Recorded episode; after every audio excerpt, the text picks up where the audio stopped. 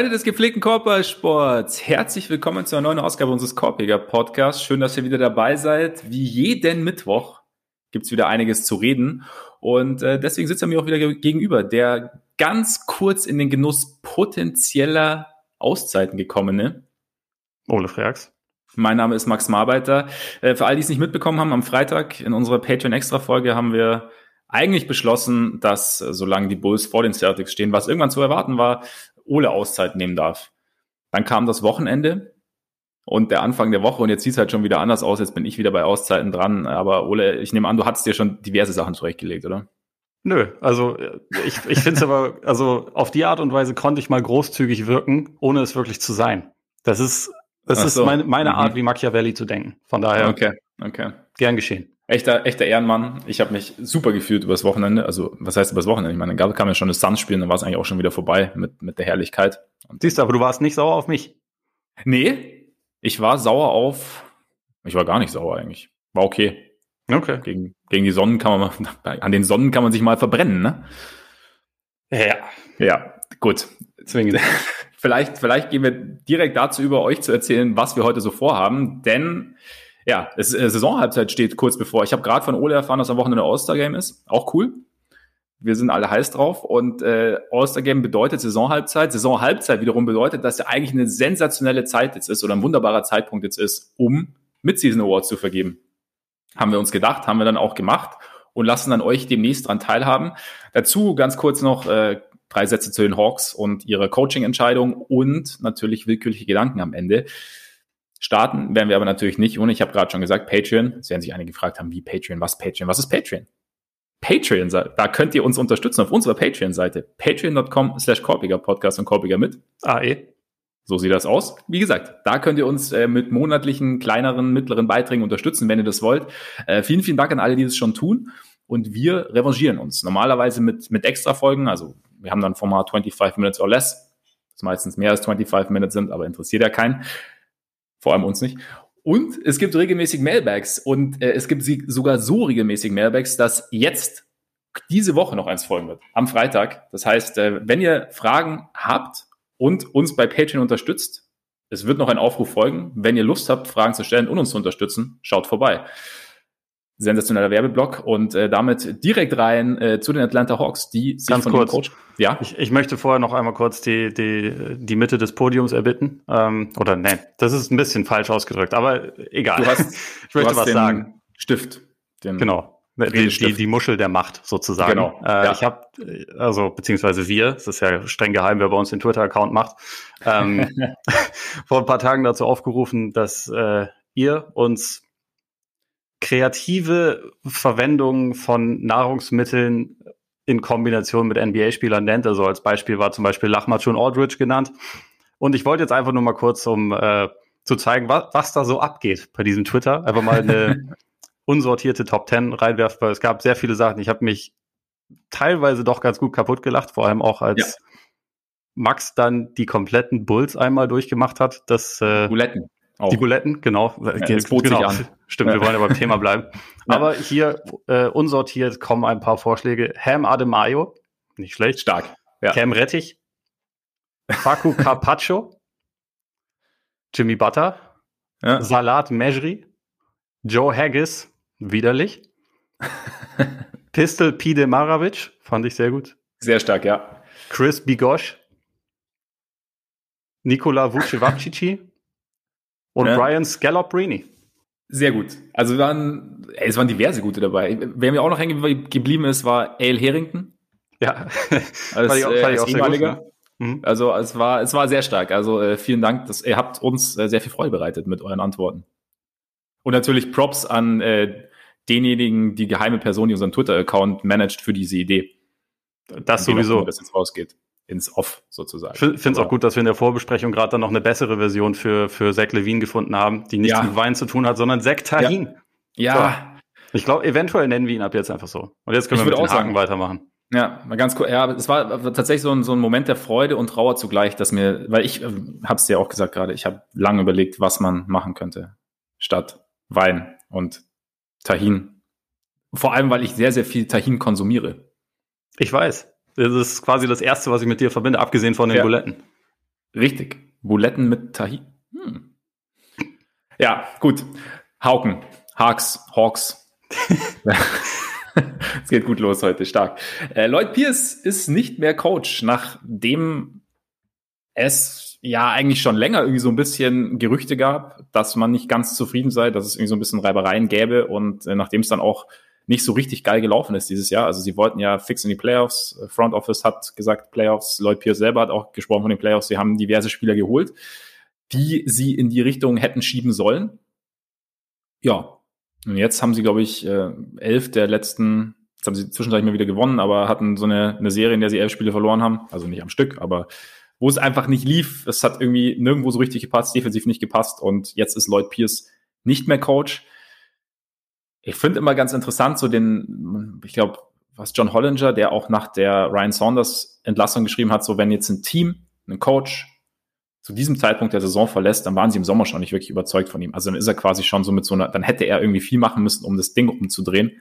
Und äh, den Gedankengang finde ich irgendwie ganz interessant, weil irgendwo, irgendwo kann ich mir schon vorstellen, dass da was dran ist. Ich meine, du bist ja, also gerade in so einer Saison wie jetzt, in der so wie es in der es während der Saison wenig Möglichkeiten gibt, irgendwie was zu drehen, weil du einfach wahnsinnig wenig Trainingsmöglichkeiten hast, was ja jeder immer auch wieder auch immer wieder betont, ist natürlich schon so. Und dann ja, fragt man sich natürlich schon, äh, was, was dann der, der tiefere Sinn ist oder die, die Strategie dahinter ist, oder? Oder wie meinst oder siehst du das so, siehst, denkst du, dass es wirklich so sein könnte, dass, dass da irgendwo vorher schon Fragezeichen da sind? Definitiv. Also ich meine, sie haben ja auch äh, in der Offseason erst Nate McMillan geholt als Lead Assistant, der als Head Coach wesentlich mehr Erfahrung hat in der Liga als, als mhm. Lloyd Pierce. Und der hat zwar jetzt auch im Zuge von dem Übernehmen des Ganzen gesagt, dass das nicht sein Plan war und dass ihn das überrascht hat und dass er das sogar erst gar nicht wollte und dass Pierce ihn davon überzeugt hat. Aber so quasi aus Sicht der Organisation gedacht ist das ja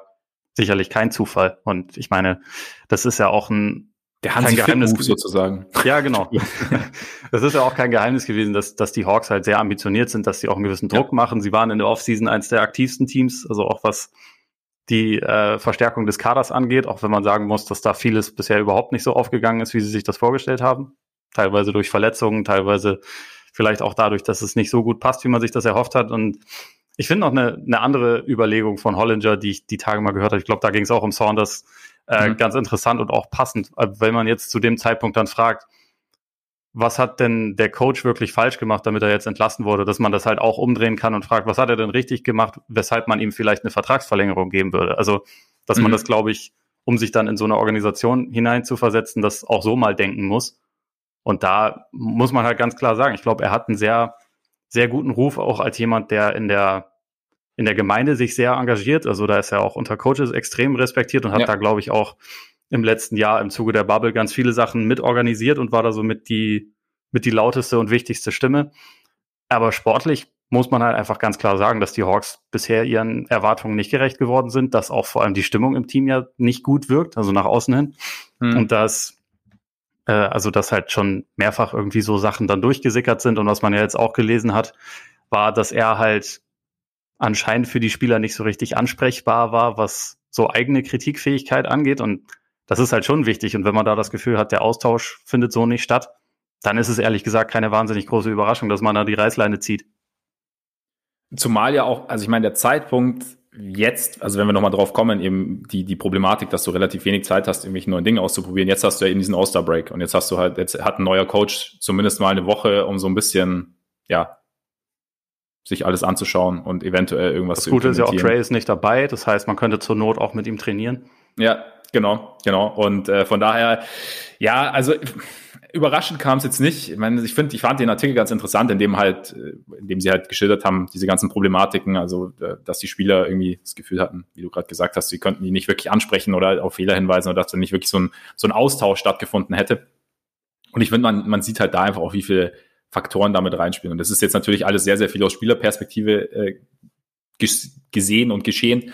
Und ich wäre mal, also es ist, ich denke mir dann auch so, wahrscheinlich irgendwann entwickeln sich ja doch einfach dann so Dynamiken, dass man, dass da vielleicht irgendwie, es beginnt vielleicht mit einem Missverständnis oder irgendwie man, also am Anfang irgendwo geht irgendwo was schief und dann baut sich das alles so ein bisschen auf und irgendwann, weiß ich, irgendwann bist du vielleicht an einem Punkt, an dem sich, an dem sich gar nicht mehr umkehren lässt und an dem, an dem dann eben dann eigentlich die, die Entscheidung ist irgendwo, okay, jetzt, wenn man sollte besser getrennter Wege gehen, einfach weil man diesen gemeinsamen Nenner gar nicht mehr findet. Also und da ist es vielleicht einfach irgendwo, dann ist es gar nicht nichts Allgemeines jetzt zu Lloyd Pierce, sondern es ist halt einfach situativ, hat es halt dann einfach irgendwann nicht mehr funktioniert, auch, aus welchen Gründen auch immer. Ich meine, man ist ja nicht so wirklich dabei, aber ich fand es jetzt mal irgendwie so ganz interessant und dann, ja, ist halt, ich meine, sportlich, ich meine, du hast schon gesagt, und hinter den Erwartungen zurück, aber man muss natürlich auch sagen, dass da die, die, die sie geholt haben, die theoretisch ja den sie zum nächsten Schritt hätten mittragen sollen, bei denen, ja, von denen spielt eigentlich keiner so wirklich. Ja, wenig. Und Gallinari hat sein eines richtig ja. krasses Spiel gemacht gegen die Celtics ja. und ansonsten ist er halt überwiegende Enttäuschung gewesen, wenn er zur ja. Verfügung stand bisher. Rondo genau. bisher absolut, absolut keine Verstärkung in irgendeiner Form. Bogdanovic kommt ja jetzt endlich mal wieder zurück. Ja. Äh, beziehungsweise stand jetzt, glaube ich, auch schon wieder zum ersten Mal im Lineup, aber hat halt auch lange gefehlt und jetzt, also Hunter war jetzt auch eine ganze Zeit lang raus, der wahrscheinlich ihr zweitbester Spieler war zum Saisonstart und so. Und genau. es ist eine komplizierte Situation auf jeden Fall. Ja. Was ich jetzt halt auch sehr, sehr spannend finde, ist, dass Nate McMillan ja jahrelang dafür berühmt war, dass er gerne langsam spielt, dass äh, seine mhm. Teams die wenigsten Dreier nehmen und am wenigsten am Korb abschließen und eigentlich so die Mitteldistanz mega geil finden. Und Travis Schlenk, ja. alles, was er bisher gemacht hat, spricht ja eigentlich für genau das Gegenteil. Also ja. So im Sinne von, wir, wir priorisieren Shooting, wir, also da, das ist uns besonders wichtig. Wir haben dazu irgendwie so eine, so eine Pick-and-Roll-Kante, so ein Rimrunner mit, mit Capella installiert und so. Das ist, das ist quasi so der Ansatz. Und da, da das finde ich mal ganz interessant, wie so diese, diese Styles da jetzt aufeinandertreffen mhm. und wie, wie die Hawks dann von jetzt an aussehen. Aber ähm, vielleicht so im Sinne vom Ausblick, was meinst du denn? Sind sie gut genug, dass sie jetzt mit Macmillan da dann die Playoffs erreichen oder ist Play-In äh, das höchste der Gefühle oder nicht mal das? Und momentan sind sie auf Platz 11, aber das ist ja im Osten sowieso alles so nah beieinander, dass man auf die, ja. auf die Tabelle im Moment eigentlich nicht wahnsinnig viel geben kann.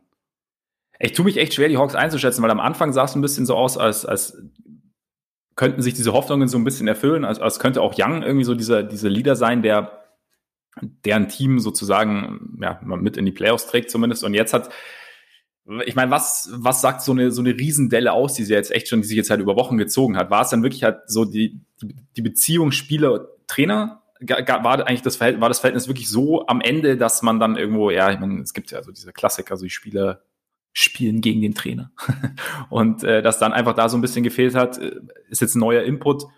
Durch Macmillan reicht es schon, dass, dass gewisse Spieler wieder ein bisschen mehr in ihr Leistungsmaximum kommen oder sind halt einfach die Rollen einfach in Atlanta auch so kompliziert verteilt, dass es, dass da zwar ein gewisses Potenzial da ist, aber dass vielleicht doch noch ein bisschen mehr Schrauben nötig sind zu drehen, als jetzt, also zum Beispiel, keine Ahnung, ich fand es auch interessant, ähm, Bill Simmons, der jetzt mal gesagt hat, vielleicht ist Trey Young auch trotz seiner Passing-Fähigkeit, er hat so ein bisschen mit Kyrie verglichen, der jetzt ja gerade auch wieder aufgeht, in, ähm, also halt mit mehr Ballhandling neben ihm, der auch in, in Cleveland halt neben LeBron situativ extrem viel übernehmen konnte, ist vielleicht Trey Young eher so ein, jemand, der halt nicht dein deine allererste Option ist, sondern deine Option 1b ist. Und jetzt in, in Atlanta ist er halt diese, diese. Du meinst erster Playmaker, oder? Ja, Nicht genau. erste Option. Ja, ja, genau, der erste Playmaker, genau. Ja. Vielleicht bräuchte er jemanden neben sich, der, ähm, der quasi das Playmaking übernimmt und dann ähm, eher auch ein bisschen mehr sich dran gewöhnt, auch Aufbau zu spielen. Ob es jetzt so ist, weiß ich nicht. Ich denke nur, ich meine, du weißt, ich bin ein großer Trey Young-Freund. Ja. Und ähm, ich bin, ich, wenn ich ihn spielen sehe, wie gesagt, ich, ich finde, vielleicht ist er auch nicht der, vielleicht ist er nicht der einfachste Star oder der, der einfachste Leader deines Teams auf dem Feld, um mit ihm zusammenzuspielen. Also, weil er einfach halt sehr, sehr viel auf sich vereint und halt dann diese, diese teilweise wilden, langen Würfe nimmt, die halt dann auch, glaube ich, als Team, wo du dann auch mal sagen kannst, Alter, was war das denn jetzt? Also, warum, wenn der jetzt halt nicht fällt, ne? Und das ist halt, deswegen ist es, glaube ich, sowieso eine spezielle Dynamik. Ich bin jetzt halt gespannt, was, was Macmillan damit macht. Lange Rede, kurzer Sinn qualitativ würde ich sie so jetzt momentan Richtung Play-In schieben, glaube ich. Ja, ich wahrscheinlich auch. Also ich, ich fand diesen Vorschlag irgendwie mit, mit Offball insofern sehr interessant, weil er bisher ja eher in seiner Karriere so in diese ja. harten Richtung geht, von jemandem, ja. der sich nie bewegt, wenn er den Ball nicht in der Hand hat. Und äh, das wäre schon eine sehr radikale Veränderung. Ich meine, ja. das im Prinzip haben sie ja durchaus Personal dafür, um das mehr auszuprobieren. Also mit Kevin Hurter beispielsweise, der kann ja durchaus bisschen Ballhandling übernehmen und auch mal jemanden einsetzen. Bogdanovic kann das, Rondo kann das eigentlich natürlich auch. Also eigentlich ja. wurde er auch unter anderem dafür geholt und um ja. Young so ein bisschen zu beschützen ja. und sein Backup zu sein. Aber äh, ich glaube, das, das hängt dann auch sehr von, von Youngs eigener Bereitschaft ab. Und bisher Absolut. passt das halt gar nicht. Und bei Kyrie ist es, glaube ich, immer so ein bisschen die Frage gewesen, wozu er auch Bock hat, aber dass er das theoretisch kann, sich abseits des Balles zu bewegen ja. und dafür auch ein sehr gut geeignetes Spiel hat. Das auf jeden Fall. Das, da bin ich mir bei Young überhaupt nicht sicher, aber. Ja, man hat es halt noch nicht gesehen bei Young, das stimmt natürlich. Ja. Also er war jetzt halt eben noch nicht in, noch in, nicht in dieser Situation. Aber vielleicht, ja, weiß ich nicht, aber mal sehen, was passiert. Ist äh, Young irgendwo bei deinen Awards? Ist er irgendwo dabei? Nee, also ich hatte kurz überlegt, ob ich noch irgendwie so, so einen Enttäuschung-Award oder so mal reinnehme, aber irgendwie braucht es das auch nicht. Äh, nee. Deswegen sind, sind wir jetzt heute einfach mehr, glaube ich, bei den Seriösen unterwegs. Sehr Und da ist er nirgendwo qualifiziert. Nee, bei mir auch nicht. Womit würdest komisch. du beginnen? Außer, außer ja, Co Coach Killer? Co Coach Killer? Das, das ist ja, für dich, oder? Ja, da auf jeden Fall. Da bekommt er für dieses und für nächstes Jahr schon. Einfach aus Prinzip. Meinst du, wenn Macmillan dann auch abgesägt wird nach zehn Spielen genau, oder was? Genau, ah, okay. ja. Dann. Aber womit willst du starten? Welche Kategorie? Ähm, das ist eine sehr gute Frage. Aber lass uns doch vielleicht einfach mal mit Rookie anfangen. Yeah. Weil das sind ja die jüngsten. Korrekt. Das, ist also, das reicht mir jetzt in Sachen Logik. Äh, ja. Von daher nehmen wir einfach das. Ja, und äh, dazu vielleicht gesagt, also wir, es, es, wär, es wird jetzt nicht immer die ganz klare Auswahl geben. Es gibt eher so ein bisschen so, ein, so einen kleinen Ballot, über den wir sprechen werden. Und ähm, wer, sagen wir es mal so, ist deine Rookie-Reihenfolge ähnlich wie die des Drafts oder hat sich viel verschoben bei dir? Nee, da hat sich schon einiges verschoben, auf jeden Fall. Äh, also ich glaube, es weiß auch jeder, wer die beiden Namen an der Spitze sind. Also Patrick und Lamello. Ja, genau, und Anthony ja. Edwards. Nee, also Lamello und Tyrese Halliburton sind bisher, ja. finde ich, weit über allen anderen Rookies angesiedelt. Und die Frage ist eigentlich, glaube ich, also bei mir war es zumindest eine kurze Überlegung, wen man da jetzt höher rankt, weil also ich glaube, die, die Differenz zwischen beiden ist ein bisschen so zu beschreiben, also grob, dass mhm. äh, Halliburton bisher auf jeden Fall der effizientere Offensivspieler ist, der allerdings auch einen sehr viel kleineren Anteil an der Offense hat. Also wenn, wenn man auf Usage Rate und so guckt, der auch von der Bank kommt und also von der Bank auch so gut spielt, dass man ihn sogar für einen anderen Award auch noch in Betracht ziehen könnte. Da, mhm. Dafür wäre es cool, wenn die Kings ein bisschen besser wären, aber er gehört auf jeden Fall, finde ich, zu den, zu den besseren Bankspielern wirklich. Es ist, äh, hat eigentlich fast immer einen positiven Impact, wenn er reinkommt, ist ein besserer Verteidiger. Und Lamello ist halt der Spieler, der wesentlich mehr Wow-Faktor quasi mhm. äh, drin hat, der auch, also in Sachen Counting Stats mittlerweile ganz klar vorne liegt und da auch äh, auf Kurs ist, das halt noch mehr zu verbessern. Also gerade seitdem er startet, ist es halt einfach, ja, ist, ist er da schon eine ganze Kategorie über den meisten anderen Rookies. Die Effizienz ist nicht ganz auf dem Niveau, die Defense ist auf jeden Fall auch nicht auf dem Niveau von Halliburton, aber er ist halt schon jetzt mehr so der, der Feature-Player sozusagen mhm. bei den, bei den äh, Hornets und hat dadurch einfach eine andere Rolle. Und da ist es dann glaube ich, ein bisschen eine Präferenzenfrage. Wenn wir jetzt darüber reden, was wir glauben, wer es am Ende wird, also wer, wer die Stimmen bekommt, da bin ich mir sicher, dass es Lamello wird. Also mhm. da gibt's nicht wahnsinnig viele Zweifel und ich würde jetzt momentan auch sagen, da ich glaube, seine Rolle ist ein bisschen, bisschen schwieriger als das, was, was Halliburton macht, würde ich ihn, würde ich ihn momentan auch an eins setzen. Aber ich finde, so über die ersten Saisonwochen war Halliburton, äh, Halliburton eindeutig besser und mittlerweile mhm hat Lamello ihn für mich so ein bisschen überholt und vor allem sieht es danach aus, dass das auch, dass sich diese Distanz eher noch ein bisschen vergrößern wird in nächster Zeit. Wie siehst du das? Interessant finde ich halt bei Lamello, dass äh, sozusagen der, der Sprung mit der größeren Rolle kam. Also oft ist es ja auch so, okay, dann hast du also gerade als, als Point Guard oder Ballhändler, dass du dann, dass das junge Spieler dann irgendwie Probleme bekommen, wenn sie mehr Verantwortung bekommen. Bei, bei Lamello war es irgendwie genau umgekehrt. Und ich bin deswegen auch, ich bin da auch bei dir, weil ich es schon beeindruckend finde, wie er mit dieser großen Rolle zurechtkommt und wie gut er sie ausfüllt. Also klar, es ist natürlich, je mehr Last du hast, desto schwieriger ist es auch, glaube ich, die, die Effizienz hochzuhalten. Und selbst dafür aber finde ich es noch solide. Und ich finde den Spieler, den ich halt bei ihm sehe, also da ist halt, vielleicht hat man bei einem Rookie dann auch noch ein bisschen mehr das Potenzial so im Kopf. Aber ich finde, bei ihm ist es schon, also man, es ist, malt sich gerade irgendwie so ein Bild von einem, von einem Spiel, der, der, von einem Spieler, der die Hornets, so, sollte er denn bleiben, aber er hat jetzt noch ein bisschen Vertrag da, äh, über mehrere Jahre wirklich prägen kann und der da irgendwie, der einen, einen, einen besonderen Faktor irgendwie in das Team und auch in die Liga bringen kann, weil ich finde also dieses, äh, die, also die Kontrolle, die er jetzt schon oft hat übers Spiel, finde ich, finde ich schon sehr, sehr beeindruckend. Also wie er sich, also wie kontrolliert er auch selber auftritt, wie er also ich meine, gut, seine, was er für Pässe spielt, das sieht man ja mittlerweile regelmäßig in den Highlights und ja. äh, wie, wie speziell die auch in dieses Ding gegen Nuancen sind. Ja. Mit dem Effet, wie er den da durchspielt, das ja. ist, das können vielleicht fünf Spieler in der Liga ja. und er haut auch bei dem Tempo, ne? regelmäßig raus. Das ist der Wahnsinn. Ja. Also das ist halt, das ist finde ich schon extrem beeindruckend und aber halt auch, dass er halt weniger Sachen, die halt weniger flashy sind, eigentlich relativ gut drauf hat. Also ich finde, also jetzt vom, ich habe mir jetzt die Statistiken jetzt nicht nicht angeschaut, aber dass er halt zum Ring kommt, am Ring relativ solide abschließt jetzt für mich oder zumindest den Kontakt da nicht scheut und da halt, also klar, da kommt ihm seine Länge irgendwie zugute, ähm, sein Rebounding, ähm, also das sind alles irgendwie so Faktoren, die irgendwie mich hoffen ist jetzt übertrieben, weil ich jetzt da nicht emotional nicht wahnsinnig involviert bin, aber die, äh, bei denen ich mir zumindest denken könnte, dass er, dass er auf Sicht ein sehr, sehr guter Spiel rauskommt und jetzt halt eben, es ist jetzt schon ein sehr, sehr guter Spieler, der die Hornets halt mitträgt und auch halt irgendwie dazu beiträgt, dass, dass es in, Charlotte so gut läuft.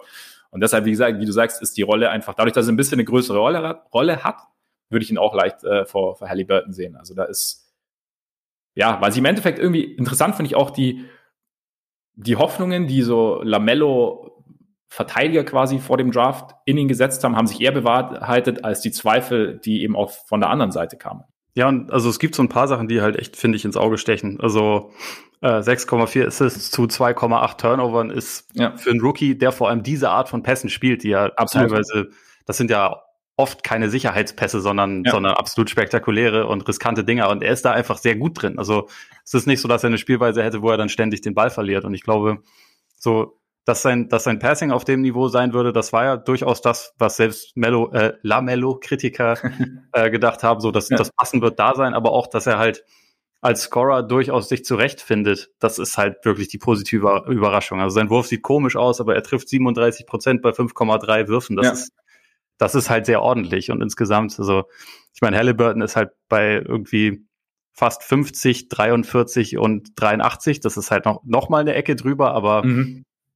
Lamello nimmt mehr Würfe und ist da halt wirklich bisher, also in der Hinsicht viel besser, als man das erwarten konnte, meiner Meinung nach. Und deswegen bin ich da durchaus auch äh, sehr positiv gestimmt, was ihn geht und was auch die Zukunft angeht. Also ja. gerade wenn man halt schaut, dass er vielleicht die, die Wurfmechanik auch noch ein bisschen, bisschen mehr feintuned und so, dann, dann ist da schon extrem viel Potenzial gegeben. Und ich meine, äh, du hast es schon gesagt, so also mit den Hornets, dass, dass das wirklich ein Team ist, wo man einfach Bock hat, sich das anzugucken. Das liegt ja. halt schon zu einem sehr großen Anteil an ihm, finde ich, weil halt diese, er auch so eine gewisse selbstlose Spielweise einfach hat, die so, mit der er das restliche Team ein bisschen angesteckt hat. Also da passt es dann natürlich auch dazu, dass jemand wie Hayward da ist, der auch ein sehr guter Passer ist, dass halt immer eigentlich mindestens ein weiterer Playmaking Guard mit auf dem Court steht und man da halt einfach viel, viel Möglichkeiten hat für Ballbewegung. Selbst Cody Zeller ist ja ein guter Passer und dann ja.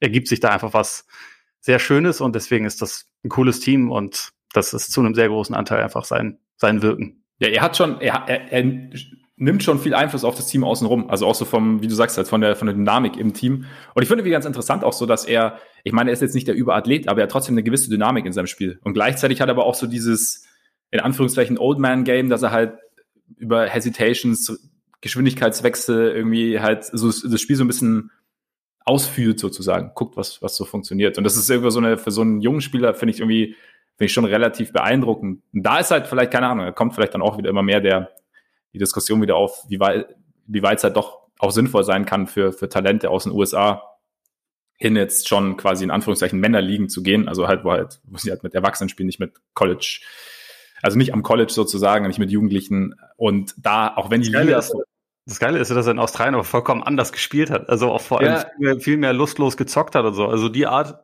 wie er jetzt spielt, das war ja, die ist ja neu quasi.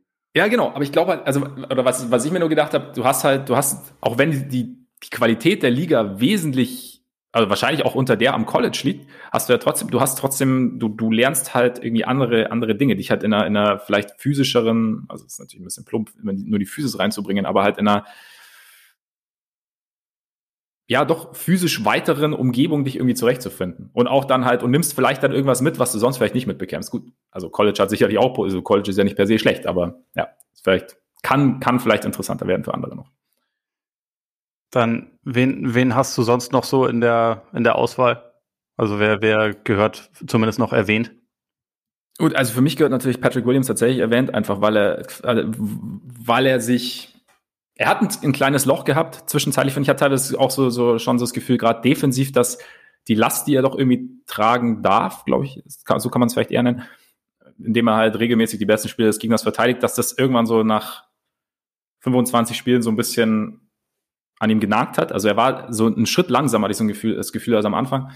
Ähm, hat immer noch seine, seine Fehler drin, aber gleichzeitig entdeckt er immer mehr, finde ich, oder halt in Dosen, aber immer mehr seine, seine Aggressivität in der Offense.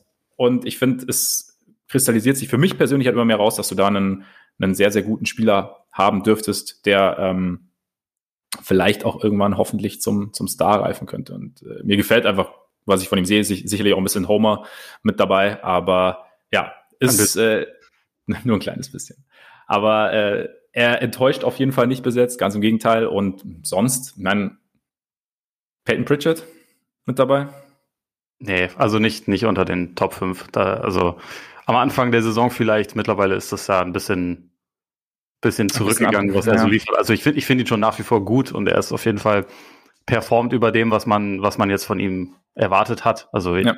Äh, was, was ich auf jeden Fall von ihm erwartet habe, aber da würde ich schon noch ein paar andere Namen nennen. Also wen, wer mir zum Beispiel sehr, sehr gut gefällt bisher, ist Desmond Bain von Memphis, der mhm.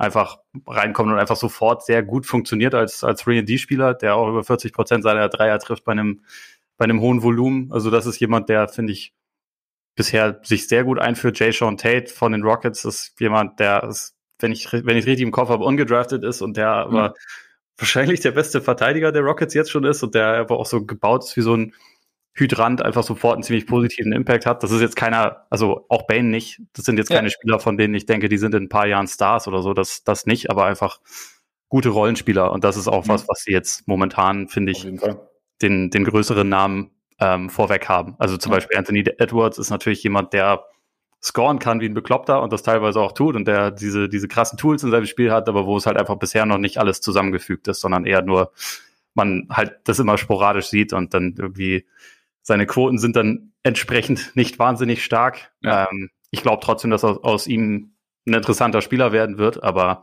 er ist halt momentan jetzt, finde ich, noch nicht auf einem Level, dass man sagen würde, der müsste jetzt zum Beispiel in den Top 5 Rookie Ranking mit rein. Und auch bei Wiseman habe ich mich ein bisschen schwer getan, weil auch das ist halt jemand, der Flashes hat, aber der jetzt nicht, also wo ich jetzt noch nicht sagen würde, rausgefallen ist zwischenzeitlich. Ja, genau, der ja. auch eine ganze Weile draußen war und so. Ja. Das war für mich so ein, so ein Wackelkandidat. Ja, Australier natürlich. Genau. Ja. Du weißt, den, den mag ich sowieso sehr gerne. Ja, ähm, ja. Trifft aber auch keine 40 Prozent aus dem Feld. Also das ist jetzt auch kein, es ist halt ein Rookie, ne? Ähm, ja, ich, aber dafür schon, halt schon, ja. Also es gefällt mir auch sehr gut, was er macht. Ich, ich liebe vor allem seine Floater natürlich, aber äh, weiß ich nicht. Ich finde, in diesem Jahr ist es schon sehr, sehr krass so, dass man halt einfach zwei Spieler hat, die jetzt schon auf einem extrem hohen Niveau sind und die jetzt einfach schon richtig gute NBA-Spieler sind. Und dahinter hast du dann eine ganze Reihe von Leuten, die halt irgendwie viel, viel Potenzial haben, die teilweise mhm. schon gute Rollenspieler sind und wo man halt gespannt sein kann, wo es, wo es hingeht. Ich glaube, wenn ich es jetzt momentan ranken würde, käme ich wahrscheinlich irgendwie auf LaMelo, Halliburton, Bane, dann dann wird es schon schwierig. Also Williams hätte ich auch irgendwie mit auf dem Zettel, Tate, Wiseman irgendwo. Ja, Quickly hätte ich aber schon relativ vorne mit dabei, ehrlich gesagt. Ja. Also einfach, weil es halt, klar, also da kommt vielleicht auch noch so ein bisschen. All Rookie Second Team hätte ich ihn auch mindestens drin. Ich meine, ja, aber allein schon, weil jetzt beiden Guardspots ja schon vergeben sind, ne? Im First Team. Eben. So, man muss ja auch pragmatisch denken. Aber so also, wenn man jetzt auf so ein Rookie Ballot geht, da, da kann natürlich ja. auch noch ein weiterer Guard drauf, aber. Ja, ja, ich weiß klar. nicht, ob ich ihn jetzt momentan über Bane oder Tate packen würde, beispielsweise. Ja, ja. Ja, ich meine, bei ihm ist vielleicht auch so ein bisschen der Überraschungsfaktor, einfach weil er halt von relativ weit hinten kam. Gut, Tate natürlich auch und Bane natürlich auch nicht weit vorne, aber trotzdem, weil er halt irgendwie dann so die, die eine relativ große offensive Rolle dann irgendwo hat und, ähm, und halt in New York spielt natürlich. Aber ich finde, also ich finde schon, dass er da gut in die Konversation kommt. Und ich meine, dass die beiden ganz vorne halt so eine extrem gute Rolle spielen, ähm, ist ja auch nicht erwartbar, zumal es ja eben gar nicht so die anderen, die jetzt dahinter kommen, jetzt nicht zwingend die Top-Picks sind, sondern halt irgendwo später in der ersten Runde gezogen wurden, ja. vielleicht sogar in der zweiten Runde. Und dann ist es ja, das, was sie jetzt schon zeigen, ist ja dann sowieso eigentlich mehr als das, was man vielleicht während des Drafts oder unmittelbar nach dem Draft irgendwie erwarten konnte. Also ja. Gut, dann, weil du es schon erwähnt hast, vielleicht jetzt äh, Sixth Man of the Year. Ja, auch hier eine, also hier ist eine, finde ich, eine sehr klare Geschichte. Ja. Momentan, weil du halt, also Jordan Clarkson hast, der passenderweise beim besten Team der Liga spielt und der ist auch statistisch absolut rechtfertigt. Also Ähm, was ich bei ihm halt spannend finde, man wusste ja schon immer, dass er halt scoren kann, aber es ist äh, bei, also bei Utah ist das erstmals so, dass er halt wirklich in einem System ist, wo das, was er kann, perfekt reinpasst und gebraucht wird. Also immer wenn mhm. er reinkommt, dann bringt er irgendwie eine neue Dimension rein, ist re relativ regelmäßig ihr dynamischster Offensivspieler, der halt irgendwie auch einfach brutal heiß laufen kann. Es ist immer noch jemand, der vor allem selbst scoren will, aber in Utah funktioniert er halt im Teamverbund, also spielt auch mal den Pass, wenn es sein muss. Äh, mhm. ist, man muss ihn nicht mehr komplett dazu zwingen. So die Effizienz ist, ist voll in Ordnung, auch wenn es nicht mehr ganz so extrem ist, wie es noch am Saisonstart war. Also ist jetzt beim Dreier, glaube ich, unter 40 Prozent, aber immer noch halt relativ nah dran. Und das ist, ja. das ist gut aus der, aus der kurzen Mitteldistanz und Floater Range und so ist er, ist er sehr gut. Ähm, Dreier bei dem Volumen passt, wie gesagt, auch. Und ich finde, das ist einfach eine, eine saustarke Saison, die er bisher spielt. Und diesmal verzichte ich sogar darauf zu sagen, du weißt, was ich meine. Das haben wir nämlich in, in der Patreon-Folge. Deswegen lasse ich das jetzt einfach weg. Du meinst die Sache mit den Pässen? Nein, das, was auf seinem Grabstein stehen wird. Ach so, stimmt, stimmt. Da ist er. Ja, äh, bei mir genauso. Also ich habe da, also ja, es ist für mich ein klarer Fall, zumal ja Utah sich so mit individuellen Awards einfach dadurch, dass sie, also was Spiele angeht, relativ schwer tut aufgrund ihres Setups, finde ich. Und äh, deshalb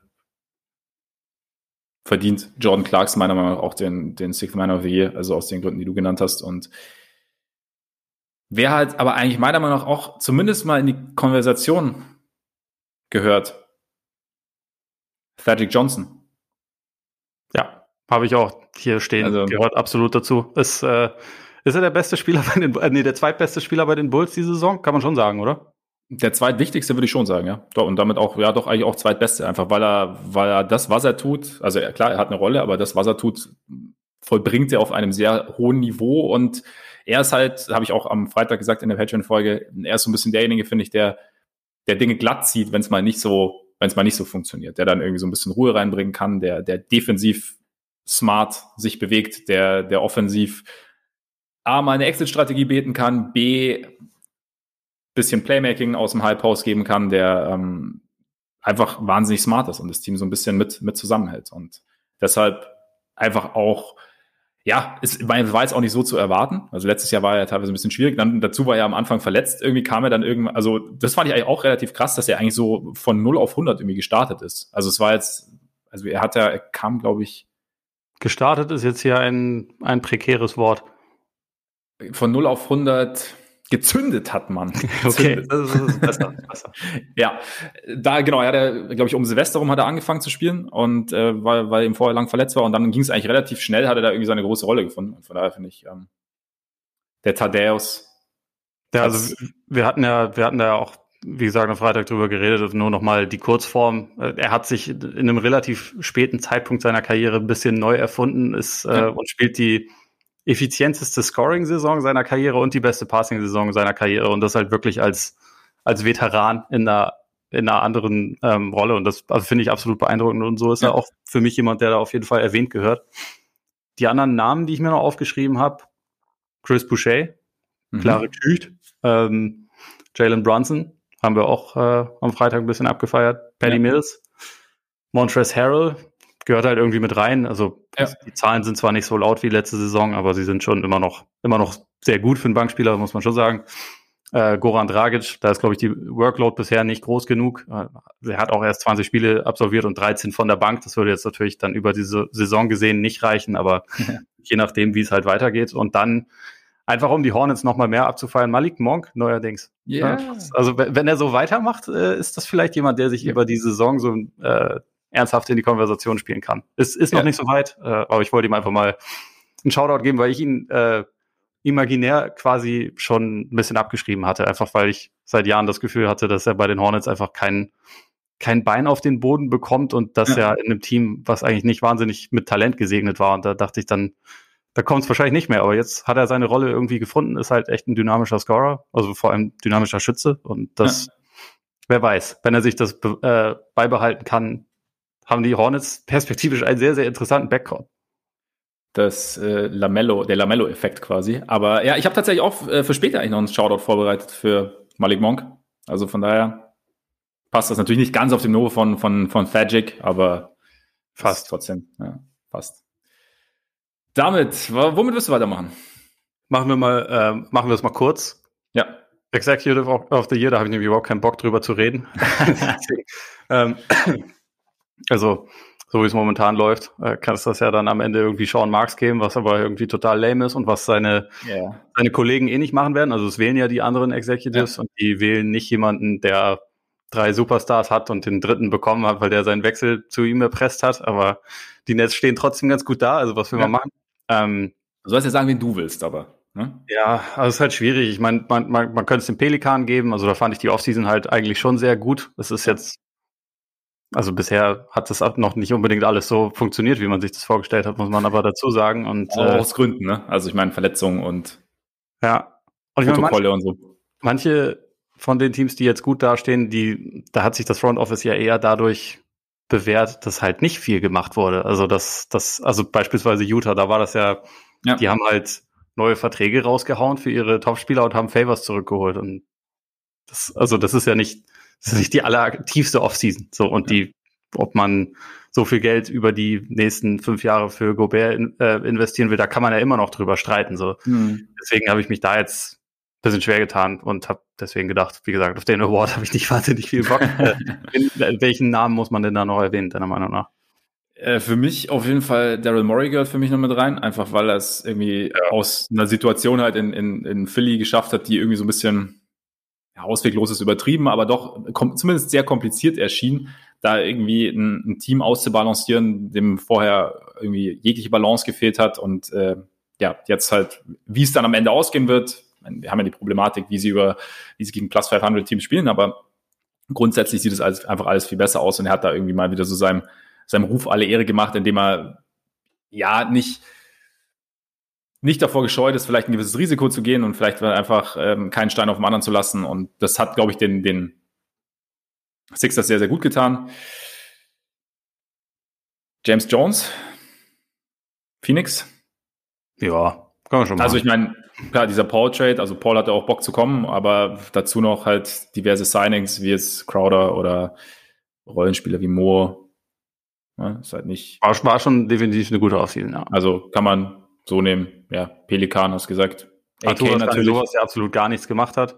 Nein, Pelikane nicht. Also einfach wegen dem Adams-Deal. Da, die, die, äh, Achso, nee, ich meine, ich meine nicht in die Frage. Ach, du nee, meinst auch der Linker. Ja, okay. Genau, genau.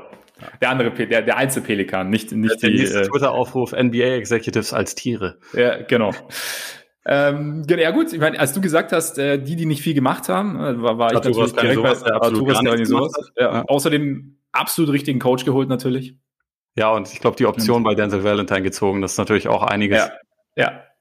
ich glaube, Denzel Valentine, auch Fun Fact hier am Rand, ich glaube, Denzel Valentine kann einen Trade ablehnen zu einem gewissen Team. Ja, so ist das, wenn die wenn die Option da, also das, das äh, ist nicht eine Besonderheit bei ihm, sondern einfach okay. nur in der vertraglichen Situation. Fand ich aber trotzdem interessant, den. Ja. ja. Äh, gut, dann, wenn du keine Lust hast, habe ich auch keine Lust mehr und äh, ich wüsste gerade auch, ich wüsste gerade. Also, Neil O'Shea hätte man, also, hätte man vielleicht vor der Saison irgendwie auf dem Zettel gehabt. Jetzt mal gucken. Vielleicht. Also, weil, ne? Aber zu den Blazers kommen wir später vielleicht noch. Machen wir mit Coach weiter. Ja, Coach. Dann sag doch mal, hast du, hast du einen klaren Favoriten oder hast du. Naja, es, es wird Quinn Snyder sein, wenn es so weitergeht, aber meiner Meinung ja. nach, wenn die Auch Knickerbockers aus New York am Ende der Saison immer noch einen Heimvorteil haben, dann ist es Eis. Und dann, also ist, ist mein Coach of the Year der Herzen Tom Thibodeau, obwohl ich das immer noch nicht alles so richtig glaube, was da in New York vorgeht. Aber ich sage es jetzt, wenn sie Heimvorteil am Ende der Saison immer noch haben, Thibodeau. Ja, wäre auf jeden Fall, also die, die Überraschung wäre wahrscheinlich deutlich, noch deutlich größer als die, dass die Jazz momentan das beste Team der Liga sind, einfach weil man den Jazz ja gewisse Qualitäten zugesprochen hat vor Saisonstart und den Knicks nicht. Von daher ist es tatsächlich, also, das, also ohne Scheiß, also das, was, was, was Thibodeau und halt das Team abreißen, ist schon, ist schon beeindruckend irgendwo, einfach weil es halt, weil es halt so ein bisschen wie, wie Kai aus der Kiste kam. Und ich meine, ich habe letztens auch wieder gelesen, dass halt sie sind ja eines der besten Defensivteams der Liga, haben aber halt irgendwo dieses Glück, dass ja. sie, oder Glück in Anführungszeichen, die Gegner treffen halt einfach die Dreier gegen sie wahnsinnig unterdurchschnittlich. Und sollte sich das dann genau. irgendwie wieder einpendeln, dann wäre die Defense nicht mehr ganz so gut. Dann, dann viele, die momentan nicht so wahnsinnig, oder die, was heißt momentan, die, die nicht so wahnsinnig effiziente Offense mehr ins Gewicht und dann wäre es vielleicht auch wieder problematischer. Aber das ist ja oft so, dass man auch dann sagt, ja, irgendwann, wenn es dann so ist, dann ist es nicht so gut. Wenn es dann so ist, dann gibt es Probleme. Wenn es dann so ist, dann geht's bergab. Aber es ist halt irgendwie nie ganz genau so. Weißt du, das ist halt, ich meine, wie gesagt, wenn sich normal, wie ich gesagt habe, wenn, wenn man es, wenn sich normal einpendelt, kann es passieren. Aber vielleicht pendelt sich ja gar nicht so auf dem Niveau ein. Und ich finde schon, ja, also Thibodeau ist für mich auf jeden Fall auch ein Kandidat. Ich hätte trotzdem Snyder einfach vorne, einfach, also A, weil ich das halt sehr, sehr schön finde, den Jazz beim Basketballspielen zuzuschauen, weil es halt irgendwie, weil ich den, den Ansatz des Basketballs, den sie verfolgen, sehr, sehr cool finde und auch einfach, weil das jetzt über Jahre so gewachsen ist und weil da einfach auch so, ist ein bisschen so ein Lifetime-Coaching-Award dann auch irgendwie, weißt du, wenn, also er hat ja. das halt irgendwie mit seiner Ankunft angefangen aufzubauen und jetzt erntet er halt Früchte und sie haben halt immer noch mal ein bisschen da ein bisschen gedreht, da ein bisschen gedreht. Und jetzt sind sie halt sowohl offensiv als auch defensiv eines der besten Teams der Liga, insgesamt das beste Team der Liga. Und finde ich, darf man, also auch weil es kein, es ist jetzt kein No-Brainer im Sinne von, wie du zum Beispiel sagst bei Sean Marks, Executive of the Year, okay, also, also halt keine Ahnung, sie haben jetzt nicht irgendwie das überkrasse Spielermaterial, sondern sie haben halt sich smart ein Team zusammengestellt, basierend auf einer Idee, wie sie Basketball spielen wollen. Und das ist für mich Quinn Snyder. Er wird's, er wird's auch am Ende, glaube ich, ja. werden. Und ich bin da auch, also äh, im Ernst ist das auch. Und ich gehe ja. immer noch davon aus, dass sich halt diese, diese Zahlen bei den nächsten ein bisschen einpendeln werden. Und ja. dann bist du halt vielleicht nicht bei einer Top 3 Defense, sondern eher bei einer Top 13 Defense und dann mhm. fällt es eher ins Gewicht, dass du eine Flop 25, äh, Flop 5 Offense quasi hast, also da irgendwie zu den schlechtesten gehört. Und deswegen, also ich habe ja gesagt, Tipps kriegt meine Stimme, wenn sie den Heimvorteil haben. Sie, sie werden auf keinen Fall den Heimvorteil kriegen. Ja. Also von daher ja kriegt er dann am Ende auch meine Stimme nicht. Ja. Aber ich, ich wollte jetzt einfach mal sagen, dass mein Freund Tom Thibodeau einfach. Äh, auf jeden Fall. Bisher, bisher läuft es einfach gut und das, ja. das, das gönne ich ihm einfach mal. Ich, ich gönn's ihm auch. Er ist einfach, er ist einfach irgendwie ein lustiger Charakter. Absolut. Also es gibt auch wenige Leute, die, die ich irgendwie einfach lieber beobachte. Die, die jetzt nicht selber ja. spielen oder so, sondern die einfach nur so ein bisschen rumtigern und dabei immer so, so gestresst aussehen. Das ist einfach gut. Hast du ja, ich meine. Quinn Snyder aber übrigens auch mit seinen, ja. mit seinen Kokser-Visagen, die er immer zieht, finde ich auch immer sehr, sehr spannend. charmant, Herr Frex, charmant, ja. ja. Das hat er, glaube ich, sogar mal selber zugegeben, dass er, okay. dass er aussieht, als, wär, als hätte er vor, vor jedem Spiel irgendwie acht Lines gezogen und wäre sich nicht ganz sicher, was er, was er, wo er, wo er gerade ist. Ja, er, er sieht, er stimmt, er sieht immer leicht, leicht gestresst aus, leicht, leicht unruhig irgendwie. Aber hast du dir eigentlich mal überlegt, was passiert wäre damals, als wir in Chicago waren? Wir haben uns doch beim, das erste Mal, als wir zum Shootaround sind, da haben wir uns doch irgendwie noch nicht so richtig zurechtgefunden im United Center und sind doch dann irgendwie rumgeirrt und standen dann auf einmal irgendwo oben und haben so in die Halle geguckt und da lief halt gerade so die eigentlich geschlossene Trainingseinheit. Hast du dir mal überlegt, was passierte, wenn Tom Thibodeau uns in diesem Moment erwischt hätte? Weiß ich, hätten wir dann mir ist sowas ähnliches ja mal in Miami passiert und da, da, ist, da war es aber ein Security-Mensch, der sehr, sehr okay. sauer war auf mich. Okay. Weil ich am falschen Ort war. Ich war, ich war in der Championship Alley, so nennen die, also so nennen die Heat das wirklich, den, ja. den Gang von der, äh, von der Halle zur, äh, zum Lockerroom. Championship Alley, das ist ja, minimal klar. übertrieben, aber also ich, kann schon ich kann schon verstehen, dass, dass andere Teams äh, die Heat-Culture-Geschichte ein bisschen nervig finden. Weil das gehört ja da auch irgendwie auch. dazu. Also, ne? ja, und also auch im Sinne von wie, wie gestresst er war, weil ich da halt einfach nur einmal die Tür aufgemacht habe und also ich bin ja dann wieder zurück, aber ja. war sehr sauer. Sehr, und das, das fand ich irgendwie spannend. Ich könnte mir halt vorstellen, es wäre so ein bisschen, weißt du, wie so, ich, bei, bei Filmen siehst du auch mal Polizisten immer Freeze. Ich glaube, äh, Tom Thibodeau hätte dann Eis gerufen und hätte uns mit durchdringendem Blick angeschaut und dann, weiß ich nicht. Und wahrscheinlich dann, wären wir erfroren. Ja, aber eben. Genau, genau. Und er hätte dann, weiß ich nicht, wahrscheinlich Taj Carlos Buse, die Booze Cruise und äh, Joachim. Oh, Joachim! Schau dir an Joachim. Ich frage mich eh schon, wo, wo das bleibt, aber wir, wir haben ja später noch Zeit für Random Thoughts, da kannst du auch. Ja, stimmt, stimmt, ja. Auf jeden Fall, hier kurz der Shoutout hätten uns dann wahrscheinlich, ja, ich weiß nicht, was passiert wäre. Es ist auf jeden Fall gut, dass er uns nicht erwischt hat und dass wir relativ schnell gemerkt haben, dass wir wahrscheinlich gerade am falschen Ort sind. Aber, wir, hätten, ne? es einfach drauf anlegen sollen. Aber wir hätten einfach runterlaufen sollen. Ja, nächstes einfach, Mal ja. müssen wir einfach nur jetzt nach New York. Ja, Die Flüge genau. sind gerade günstig, glaube ich. ja, stimmt. Stimmt. Okay, Coach, hat noch jemand in der Verlosung? Für dich? Es sind immer Leute in der Verlosung. Äh, Popovic natürlich. Also die, ja. die Spurs sind ja auch klar über dem, was man von ihnen erwartet hat, im Moment ja. unterwegs. Deswegen, und mit ihm machst du eh nie was falsch. Deswegen sage ich jetzt Popovic und ansonsten. Monty? Äh, Monty kann man es ja erwähnen, klar. Ich glaube, man kann wahrscheinlich auch noch fünf, sechs weitere erwähnen, aber da, da lasse ich mir ja. Zeit bis zum Ende der Saison. Momentan sind nur Snyder und Tipps wichtig. auf jeden Fall, auf jeden Fall. Und Billy natürlich, weil Billy nee. auch. Doch, doch. nee, also, und jetzt geht's weiter. Gut, dann. Ah, du bist wieder dran. Ich habe den Coach gewählt. So. Ja, klar. Gut, ähm, kriegen wir das Komplizierteste aus dem Weg? Defensive Player. Ist tatsächlich kompliziert. Äh, es gibt für mich aber, ich habe es letzte Woche schon gesagt, oder letzte Woche oder vorletzte Woche, ich habe es einfach mal gesagt, Ben Simmons sieht für mich manchmal aus wie einer der krassesten Verteidiger, der jemals ein Basketballparkett betreten hat. Und ich finde, es hat sich dieses Jahr einfach nochmal gesteigert. Und ich finde auch, auch da so ein bisschen diese Lifetime-Sache. Er macht es halt schon sehr, sehr lang auf einem sehr hohen Niveau.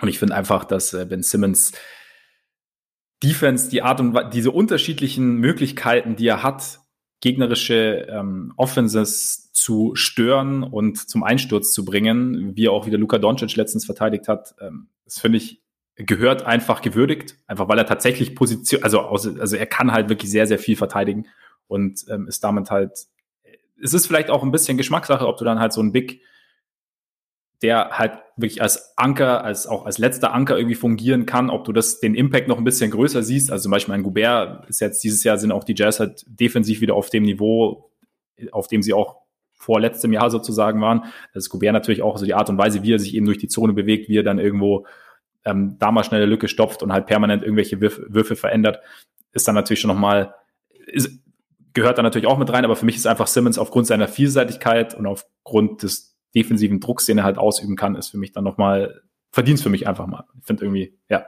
Ich finde, Simmons ist für gewisse Matchups der beste Verteidiger momentan. Und äh, ich finde, er hat Spiele und auch einzelne Possessions, wo er aussieht, also genau wie du es gesagt hast, wie einer der besten Verteidiger ever. Und also ich finde, das sticht teilweise sehr ins Auge. Ja. Ähm, was ich da, also es ist halt zahlenmäßig bei Defense immer ein bisschen schwierig, aber es ist schon länger so, dass sich das halt nicht wirklich niederschlägt in den Defensivzahlen von den Sixers, sondern die sprechen eigentlich immer dafür, seit vielen Jahren, dass der Spieler mit dem größten defensiven Impact mit Abstand Embiid ist, also dass, mhm. da, dass das auch nicht knapp ist. Und also ich würde auch sagen, ich meine, das ist halt auch positionell bedingt natürlich, aber ja. ich glaube, dass Embiid im Großen und Ganzen bei den Sixers der wichtigste Verteidiger ist, auch wenn ich Simmons, wie gesagt, auch für gewisse Matchups super finde und ich tue mir da immer ein bisschen schwer, ihn einzuordnen. Ich meine, das war ja auch bei Kawhi eine Zeit lang so, dass halt sich das gar nicht unbedingt immer in den Ratings komplett äh, ja. niedergeschlagen hat, wie das dann, wie das dann aussah. Noch so ein Beispiel wäre Avery Bradley, nicht ganz auf dem Niveau, aber ja, aber ähm, ja, genau. Aber das, das ist halt auch so ein Spieler, wo sich das halt immer nie richtig, nie richtig gut belegen ließ. Und ja. ich finde, der Eye-Test spricht teilweise auch für Simmons, aber mich wundert das einfach nur, wo das herkommt. Ich kann, ich kann das nicht so richtig, nicht so richtig festmachen, woran das liegt, dass sich halt das nie so richtig niederschlägt. Ich meine, wenn man immer gegen die wichtigsten Leute spielt, dann hat man natürlich auch, äh, dann teilt man sich die Zeit quasi mit denen. Da ist es dann wahrscheinlich schwerer, dominante Ratings aufzulegen und so. Ja. Keine Ahnung, aber wie gesagt, das ist irgendwie was, was ich immer, was mich da immer ein bisschen verwirrt bei dem Thema. Ich, hab, ich weiß nicht, vielleicht ist es auch so ein bisschen so dieses Ding, also ich meine, ein Big jetzt wie MB zum Beispiel oder auch Gobert, ist halt einfach ein, prägt das allgemeine System vielleicht noch intensiver deiner Defense. Das heißt, wenn du halt, du nimmst die On-Off-Nummern bei Embiid dann, also wenn du Embiid rausziehst, nimmst du quasi den, das Herz so ein bisschen weg. Wenn du jetzt aber natürlich, also das, das heißt, dein System hat dann irgendwo, weiß ich nicht, ob es einen Fehler hat oder ist dann irgendwo, du, musst du ausgleichen. Simmons ist jetzt halt jemanden, der jetzt eben nicht so im Zentrum steht, der aber halt eben eher so rund um sozusagen die Sonne im Beat kreist und somit vielleicht auch statistisch vielleicht eher ersetzbar ist oder wo du es statistisch nicht so messen kannst. Gleichzeitig aber hast du halt dieses, diese Möglichkeit, situativ extremen, also Matchups zu bestimmen und damit situativ ein Spiel zu entscheiden. Deswegen habe ich auch gesagt, ist vielleicht einfach so ein bisschen Geschmackssache. Also was, was, worauf legst du mehr deinen Fokus? Und da irgendwo, weiß ich nicht, finde ich halt, ist Simmons irgendwo beeindruckt er mich halt noch ein bisschen mehr, einfach weil das halt auch, weil, weil es halt eine andere, weil es halt auch eine, eine, eine dynamische Art des Verteidigens ist, der ich irgendwie auch ganz gern zuschaue. Es ist dann natürlich, ich meine, es ist ja natürlich auch so ein bisschen subjektiv irgendwo. Und ähm, ja, vielleicht ist es auch gar nicht so schlimm, dass man es nicht Zahlen nicht so krass belegen kann. Denke ich mir also rein, meine Meinung jetzt aber.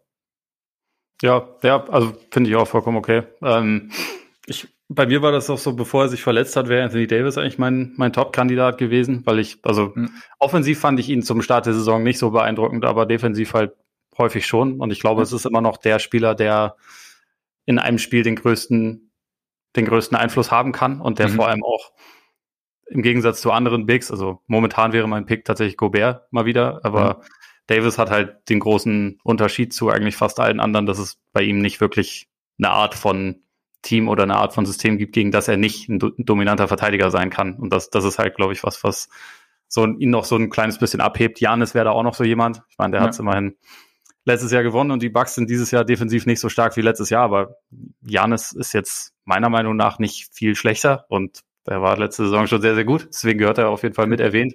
Ja. Auch Embiid hätte ich erwähnt. Äh, ja, auf jeden Fall. Natürlich auch, ich muss es nochmal machen, äh, wie schon, wie schon in der Patreon-Folge, der Alpen Nowitzki. Also, Jakob Pöltl hat absurd ja. gute Rim Protection Stats und die Spurs sind viel, viel besser defensiv, einfach wenn er spielt. Und äh, ich glaube, seine Rolle ist nicht groß genug, dass er ein ernsthafter Kandidat sein würde, aber wollte ihn auch nochmal erwähnen. Aber wie gesagt, momentan wäre wär mein Pick Gobert und ja, das hat unter anderem damit zu tun, dass Davis ausgefallen ist und dass mhm. Embiid und Simmons sich in meiner imaginären Wahl vielleicht auch ein bisschen ja. gegenseitig die Stimmen nehmen. Also ich, ja. ich hätte eher Embiid genommen als Simmons, aber ich kann vollkommen verstehen, warum, warum man auch äh, Simmons da höher bewerten kann.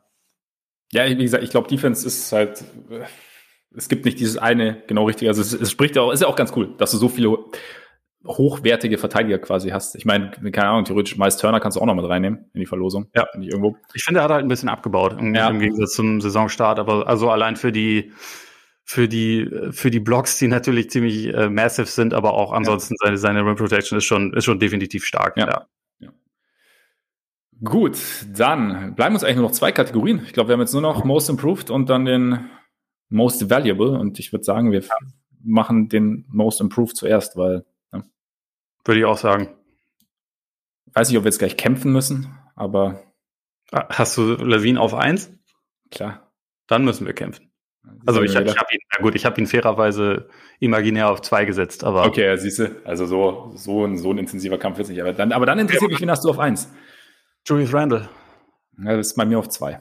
Ja, okay. Dann, dann, dann, müssen wir uns zumindest nicht streiten, aber ja. überzeug mich doch mal von Levine, äh, ohne zu sagen, ja, ich bin Bulls-Fan sondern machst, Moment, machst erst, anders. Bevor ich das mache, ähm, damit jetzt hier jetzt nicht verloren geht und dass wir uns das auch mal so ein bisschen angewöhnen, ähm, Julius Randale, bitte. Okay? okay alles klar. Sektahin.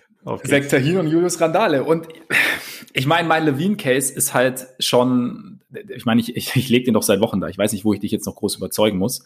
Wenn ich dich bis jetzt noch nicht überzeugt habe, dann weiß ich nicht, wo ich hin soll. Nein, Quatsch. Also ich finde halt, bei mir, ich finde, Levine hat den, hat sich in allen Kategorien, allen, in allen Punkten, die wir Lawine regelmäßig vorgeworfen haben, dass er da quasi genau da an den Stellen, an denen es darum geht, Basketballspiele dann im Endeffekt auch zu gewinnen, dass er da einfach wahnsinnig große Schwächen hat. Und genau die, an den Punkten hat er sich meist meiner Meinung nach teilweise so, dass er, also merkbar, teilweise signifikant verbessert und ist mittlerweile halt auf einem Niveau angekommen. Und ich meine, ein ähnliches eine ähnliche Argumentation funktioniert wahrscheinlich auch bei Herrn Randale, aber und da kann ich kann ich kann es gar nicht ganz ohne die Homer Brille erklären, weil einfach wenn wenn es dann darum, ich meine der der der Randall äh, der Randale Case ist genauso gut wie der wie der von Levine oder ähnlich gut, nur ist es halt dann bei mir die die Sympathie, die glaube ich immer irgendwo ein bisschen mit reinspielt, aber ich finde Levine ist mittlerweile so, du gibst ihm am Ende von Spielen den Ball, du hast immer noch du, du hast dann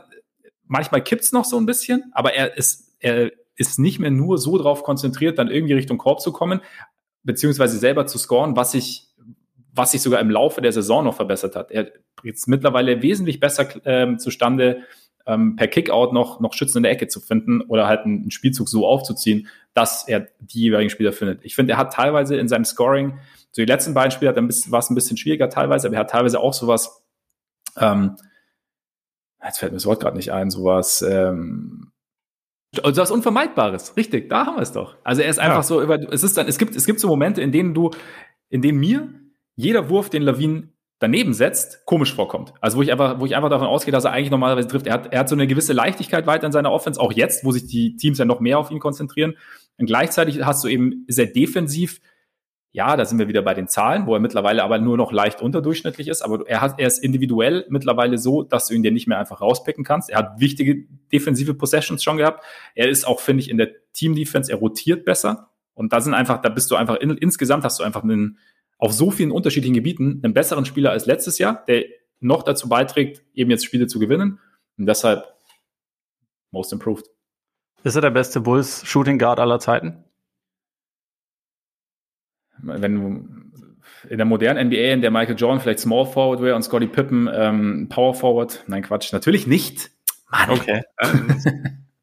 Manchmal muss man nur zwischendurch fragen. Also äh, ich, ich finde ja seine Entwicklung auch äh, sehr stark. Ich finde halt bei Randall ist irgendwie der Sprung insofern fast noch ein bisschen krasser oder also für mich ist er noch ein bisschen krasser, unter anderem, weil er halt von einem 28% Dreierschützen auf einen 41% Dreierschützen gegangen ist, von einem äh, 3,1 Assists pro Spiel äh, Spieler auf 5,5 Assists pro Spiel, weil er neuerdings einen positiven Impact in der Verteidigung hat, was wofür man ihn wirklich absolut gar nicht kannte. Ja. Und weil er einfach mit relativ großem Abstand so der wichtigste der wichtigste Finisher, aber auch irgendwie Fixpunkt in der in der Offense der Knicks ist und also die Offense der Knicks ist nicht gut, das äh, das ist klar, aber ich weiß nicht, wo sie wäre, wenn wenn er nicht dabei wäre und er macht da halt finde ich aus aus einer schwierigen Situation extrem viel. Und ich stelle mir halt immer vor, wenn da jetzt noch ein, zwei mehr Schützen um ihn herum wären, dann wären seine Assist-Zahlen wahrscheinlich sogar noch besser und er käme noch ein bisschen besser zu bringen. Und ähm, für mich war halt irgendwie bei Levine ist ja immer noch das mit Abstand wichtigste, das Scoring. Also da, da stimmst du mir, glaube ich, zu. Mhm. Und das war halt im letzten Jahr schon auf einem relativ hohen Niveau. Es ist jetzt nochmal deutlich besser geworden, auf jeden Fall. Aber für mich ist halt Randall jemand, der sich in vielen Kategorien nochmal sehr ähm, gesteigert hat und der halt einfach zu einem relativ kompletten Spieler geworden ist. Und ja, für mich haben beide beide einen recht guten Case, aber ich finde halt Randall da einfach noch so ein kleines bisschen, da, da ist irgendwie noch ein bisschen mehr passiert, meiner Meinung nach. Also ich, ich kann, wie gesagt, ich kann dein, dein Case auf jeden Fall nachvollziehen. Jetzt ist natürlich die Frage, inwieweit du bei Levine, inwieweit da auch so ein bisschen eine Abstumpfung bei dir stattgefunden hat, weil ich halt seit Wochen drüber rede. Also quasi dann kommt es halt wegen der Druckbetankung, die du ja, genau, genau. durchführst. Ja, ja dann ja. kommt es vielleicht, dann kommt es ihm vielleicht nicht mehr ganz, aber ich meine im Endeffekt zugetraut hat es Levine auch nie. Also ich meine, der Punkt ist ja, wenn du jetzt die, die Gedanken, die die meisten oder auch ich teilweise vor der Saison zu Levine, zu Levine hatten und die die Art und Weise, wie wir ihn jetzt sehen, hat sich schon auch gedreht. Und vielleicht, und du hast natürlich klar, wenn du sagst, also, dass, dass aus Randall auf einmal ein guter Dreierschütze geworden ist, dass aus ihm auf, ein, auf einmal ein Playmaker geworden ist, ähm, ist natürlich, also spricht auf jeden Fall dafür, dass er den Award verdient hätte. Nur finde ich, ähm, bei Levine ist es halt so ein bisschen, es sind halt so diese Dinge, die dann eben jetzt nicht ganz zu den Zahlen, die, Zahl, die Zahlen waren schon immer gut. Aber jetzt macht er halt so diese kleinen Dinge, die quasi die Zahlen mit äh, dem Rest verbinden. Und im Endeffekt, wenn du sagst, das Team um ihn rum äh, um, um, um Randall rum ist jetzt nicht so wahnsinnig gut. Das Bulls-Team an sich, also die Einzelteile sind vielleicht ganz, sind, sind sicherlich nicht schlecht, aber es passt halt einfach auch nicht perfekt zusammen. Und Levine ist schon derjenige, der dann meistens halt dafür verantwortlich ist, wenn jetzt natürlich oft auch im Paket mit äh, Thagic, aber grundsätzlich der dafür verantwortlich ist, dass am Ende dann halt Spiele gewonnen werden, auch enge Spiele gewonnen werden. Natürlich gibt's halt auch, ist äh, ja, nee, also, also von daher ist es, ich finde, beide sind sehr, sehr ähnlich. Deswegen habe ich auch gesagt, ganz ohne Brille kann ich es nicht machen, weil einfach dann bei mir dann die, der Homer dann doch ein bisschen mehr durchkommt und deswegen. So wie bei mir der Nix Homer, eh klar. Ja, genau. Ähm, aber wo wir schon bei Homer sind, weil das für mich kein Homer ist, sondern also in den ersten Saisonwochen wäre es für mich eigentlich sogar die klare Nummer eins gewesen, Jalen Brown ja. auf Platz drei. Stimmst du dazu? Stimme ich zu, ja, auf jeden Fall. Okay, da müssen wir uns darüber nicht streiten. Also seine sein völlig absurdes Shooting vom Saisonstart ist halt mittlerweile wieder ein bisschen, bisschen zurückgegangen, mhm. was leider auch erwartbar war. Also gerade aus der Mitteldistanz hat er halt am Anfang Quoten getroffen, die nicht haltbar sind über eine ganze Saison, aber irgendwie, wenn man sich anschaut, wie seine offensive Rolle gewachsen ist, wie auch sein, sein Playmaking gewachsen ist, dann ist das schon jemand, der da für mich reingehört. Sind auch nicht ganz zufällig alle drei erstmals All-Star geworden. Ja. Und da habe ich dann noch zwei andere Leute auf dem Ballot, um das abzurunden die nicht All-Stars geworden sind, die aber auf jeden Fall für ihre Verbesserung auch noch einen äh, Shoutout verdient haben. Einerseits nochmal Chris Boucher, der mhm. ja von 6,6 Punkten im Spiel, äh, glaube ich, auf 13 oder 14 gekommen ist und einfach ja dazu als Shotblocker und als als Schütze irgendwie eine sehr interessante, auch optisch sehr komische Dimension reinbringt bei den ja.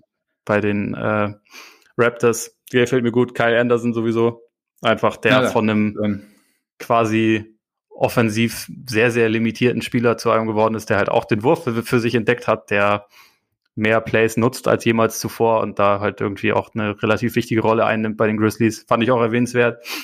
Und ich habe noch so ein paar Namen, wo ich mir nicht ganz sicher war. Also einer wäre noch, äh, und das ist eigentlich fast gar nicht den Zahlen geschuldet, sondern nur persönlicher Eindruck DeMar Rosen. Also er spielt ein bisschen mhm. mehr Assists als vorher, aber ansonsten ist jetzt der statistische Unterschied nicht so groß, aber irgendwie, also mir gefällt es viel, viel besser, ihm zuzusehen. Ich glaube, das ja. liegt halt ein bisschen so daran, an dieser Playmaker-Rolle, ein bisschen daran, dass er sich sein Scoring irgendwie für die wichtigen Momente aufhebt und dann einfach ein, ja, ein sehr guter Crunch-Time-Spieler ist aktuell. Also das ist jetzt kein ernsthafter Kandidat, weil ich meine, das ist ja jemand, der irgendwie schon mal 28 Punkte im Schnitt oder so über eine Saison aufgeregt hat, äh, aufgelegt hat. So jemand kriegt den Award nicht. Auch ein Mike ja. Conley, der in dieser Saison wesentlich besser ist als letzte Saison, wird den Award nicht bekommen. Aber das sind halt, finde ich, auch nochmal, das wäre so eine interessante Art, über solche Spieler auch nochmal mhm. nachzudenken für so ja. einen Award.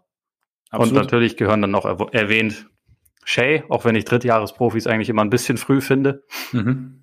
Aber ist auch jemand, der von der Rolle her da irgendwie auf jeden Fall reingehört. Gordon Hayward, Terry Rozier. Ja, ja. Und den, dann habe ich noch Gary Trent, aber auch da, das ist halt jemand, der jetzt eine viel größere Rolle ja. hat und aber eigentlich ja. die Sachen, die er vorher auch schon ziemlich gut teilweise gemacht hat, macht er jetzt halt in einem viel größeren Volumen. Und das ist irgendwie nicht, nicht die spannendste Art von Kandidat. Jetzt habe ich aber, glaube ich, auch alle erwähnt, die ich erwähnen wollte. Ja, wunderbar.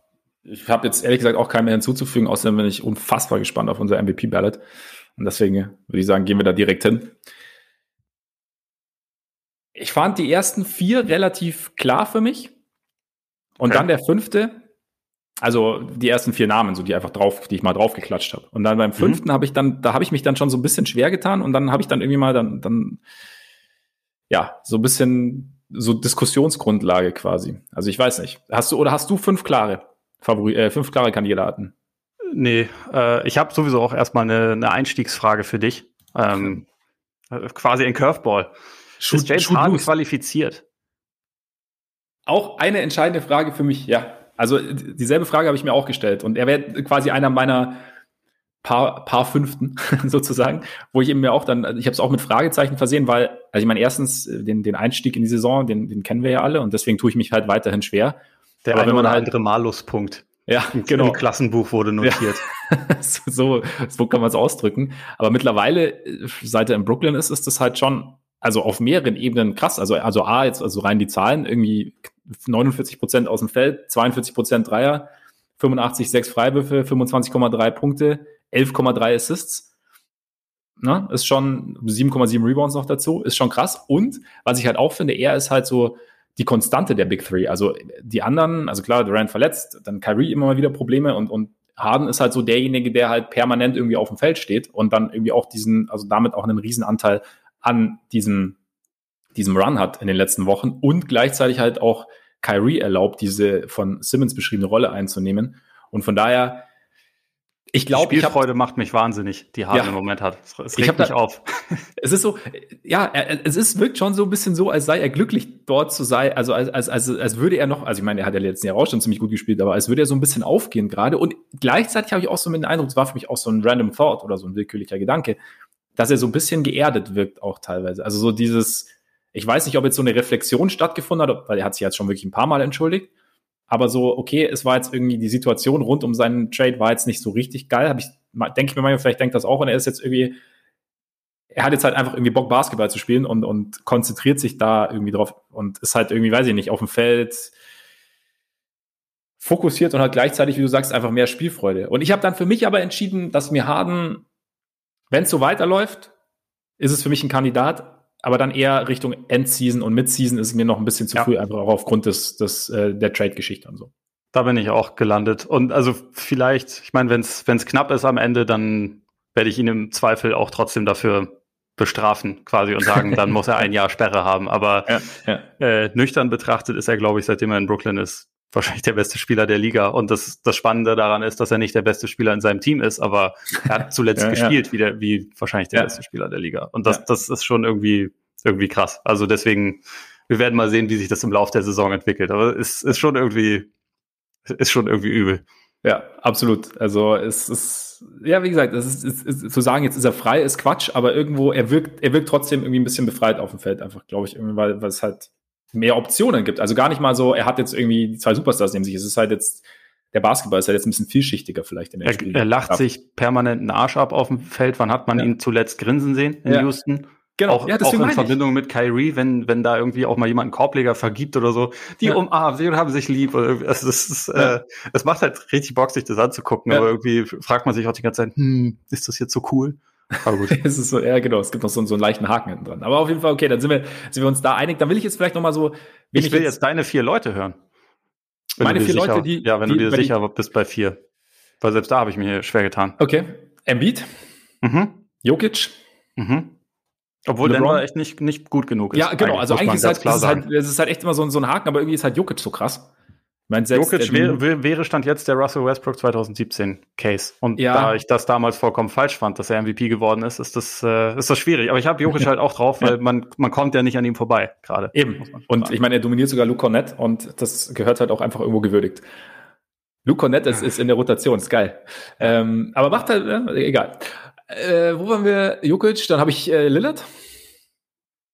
Ja, okay. Und hab, und LeBron habe ich noch mit drauf. Also auch wenn LeBrons Case so ein bisschen, da war ich mir dann, das war so auch, er spielt halt eine krasse Saison, er hat auch halt Bock, haben wir auch schon gesagt, aber ich meine, diese Serie da zwischendrin ohne Schröder und ohne Davis, wo wir halt erst gesagt haben, dass Davis, wo ich gesagt hatte, dass Davis Verletzungen LeBrons Case nutzen könnte, wenn es dann weitergeht. Jetzt hat es vielleicht ein bisschen geschadet, aber trotzdem irgendwie gehört LeBron für mich auf jeden Fall in die Konversation mit rein. Also unter gehört für mich auch drauf. Ja. Bei Lillard bin ich ein bisschen, bin ich ein bisschen unsicher, weil also für mich gibt's eine, eine ähm, quasi ganze, ganze Kaste an All-Offense, wenig Defense-Superstars in dieser mhm. Liga. Da ist äh, Dame drin, da ist Steph Curry drin, da ist Luka Doncic mittlerweile drin. Also die Mavs sind noch nicht gut genug, aber es kommt.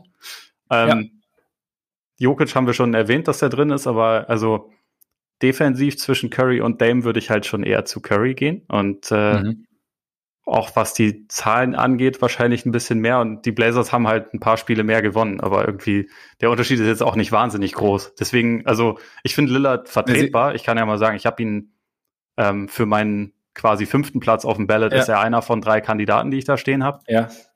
Aber also safe hätte ich ihn da jetzt nicht genannt. Man muss vielleicht, also äh, interessant ist übrigens, dass die Blazers gar nicht mehr Spiele gewonnen haben als die Warriors. Sie haben nur zwei weniger verloren, sehe ich gerade. Ach, genau, richtig, so also, ist es. Also es ist tatsächlich, genau, sie haben einfach zwei Spiele dann, weniger. Dann sage ich einfach nur Bar Humbug. Ja. Nee, äh, bei Dame ist halt einfach so das Ding, dass er halt diesen, die letzten Spiele haben es wieder so ein bisschen, ein bisschen runtergezogen. Sie hatten halt zwischenzeitlich diesen Lauf, in dem er halt einfach wieder mit diesen, mit diesen Unwägbarkeiten zu kämpfen hatte und sich halt irgendwie dann für sich halt beschlossen hatte, im Verbund natürlich mit anderen, wie zum Beispiel äh, Gary Trent, dass halt das jetzt doch nicht so einen riesen Unterschied machen soll, dass da jetzt wieder diverse Spieler verletzt sind und das Team halt irgendwie dann doch wieder halt kurzzeitig Richtung Heimvorteil getragen hat. Und das ist halt irgendwo auch da, vielleicht will ich auch einfach nur meine, meine, mein Pick vom Saisonstart bestätigt sehen, weil da war ja Lillard mein MVP-Pick. Aber klar, Deswegen ist mein vierter Name Luka Doncic, weil ich, da, ja, das genauso eben, mache. Genau, Luka Doncic ist bei mir dann eben halt unter meinen paar Kandidaten für den fünften sozusagen. Also da habe ich Doncic und da habe ich ja auch Curry, wobei du wahrscheinlich, du hast schon recht, wahrscheinlich könntest du Curry und Lillard mehr oder weniger austauschen. Also, weil halt da, also der, der Ansatz ist ähnlich, also was die Zahlen angeht, beziehungsweise was, ne, also sie, sie spielen anderen Basketball, aber, ne? Und ähm, ja. Ich meine, dass du sagst. Jetzt habe ich zwei Namen bei dir noch gar nicht gehört. Ja. Einer wäre Janis. Mhm. Ist bei mir auch bei den paar fünf, vier, weißt du? Okay. das wäre bei mir der, der vierte, der vierte, der Safe mit drauf gehört. Okay. okay. Und Kawhi. Bei Kawhi, er spielt mehr, aber irgendwie muss ich auch gestehen, ich gucke nicht so viel Clippers, aber ich bin natürlich sehr, sehr großer Boxscore-Freund, Freunde. Nein, aber ich sehe, also nee, ich habe bei Kawhi immer so ein bisschen das Gefühl, dass er ein bisschen weniger spielt als die anderen. Und dann ist es irgendwie so, das ist halt dann, also gar nicht, oder jetzt nicht mal so aus Tradition Höhe Load Management, so einfach so, immer mal wieder ähm, setzt er halt, setzt er halt aus und das ist auch, das ist auch okay und er spielt mehr als, als die letzten Jahre, aber irgendwie habe ich so die, das Gefühl, die anderen sind noch so ein bisschen, bisschen mehr dabei. Deswegen ist Kawhi bei mir tatsächlich so ganz knapp draus, wobei du wahrscheinlich auch noch zu den, zu, zu den anderen da zählen könntest. Äh, ich glaube, der Schein trügt aber, also es hat ja, wahrscheinlich, vielleicht ist es auch eine 35 ja. Minuten pro Spiel sind halt schon eher viel. Ja. Er hat, ich glaube, er hat fünf verpasst, ne? Aber das ist halt we weniger als Embiid. Oder ja, dann ne, wobei vielleicht hat er auch sieben verpasst, ich bin mir nicht ganz sicher. Ja, ich, ich meine, leistungstechnisch kann, kann, kann er auf jeden Fall mit rein. Was bei Janis der Punkt ist, weshalb Janis bei mir kein Lock ist. Okay, ich habe Moment, ich habe es nachgerechnet. Ja. Acht Spiele hat Kawhi verpasst. Also es okay. ist schon ist schon ein gewisser Anteil. Und jetzt ja. darfst du. Äh, genau. Sorry. Was bei Janis, also ich meine, Janis war, hast du jetzt auch wieder gegen die, gegen die Clippers gesehen, am Ende gehört einfach da mit in die Konversation. Was ich aber halt so ein bisschen finde, mir fehlt halt mittlerweile in seinem Spiel teilweise das unvermeidlich. Ich habe so das Gefühl, so die Liga hat so ein bisschen rausgefunden, wie sie ihn zumindest mal leicht einbremsen können, auch in, in gewissen Situationen. Und er ist immer noch auf einem krass hohen Niveau, aber ich habe irgendwie das Gefühl, vielleicht ist es auch im, im, im Vergleich jetzt zu den anderen, aber irgendwie bei Janis bin ich mir immer, wenn ich jetzt, wenn ich mir jetzt eine Situation vorstelle, okay, du hast halt so ähm, Game on the Line sozusagen und ähm, wem gibst du jetzt den Ball? Und ich weiß, es ist nur ein Aspekt, weil, keine Ahnung, wenn Janis halt vor die 48 Minuten irgendwie alles dominiert und dich dann schon in, in die richtige Richtung schiebt, dann ist es nicht weniger wert. Aber ich habe immer so das Gefühl, dass da ist Janis vielleicht von den ganzen Kandidaten ja wahrscheinlich derjenige, dem ich als letztes den Ball geben würde. Was jetzt überhaupt keine Riesenkritik ist, weil die anderen halt einfach auch in solchen Situationen krass sind. Aber irgendwo, das ist bei mir, deswegen, das ist bei mir so ein bisschen ein Aspekt, der Janis für mich persönlich so ein bisschen runterzieht.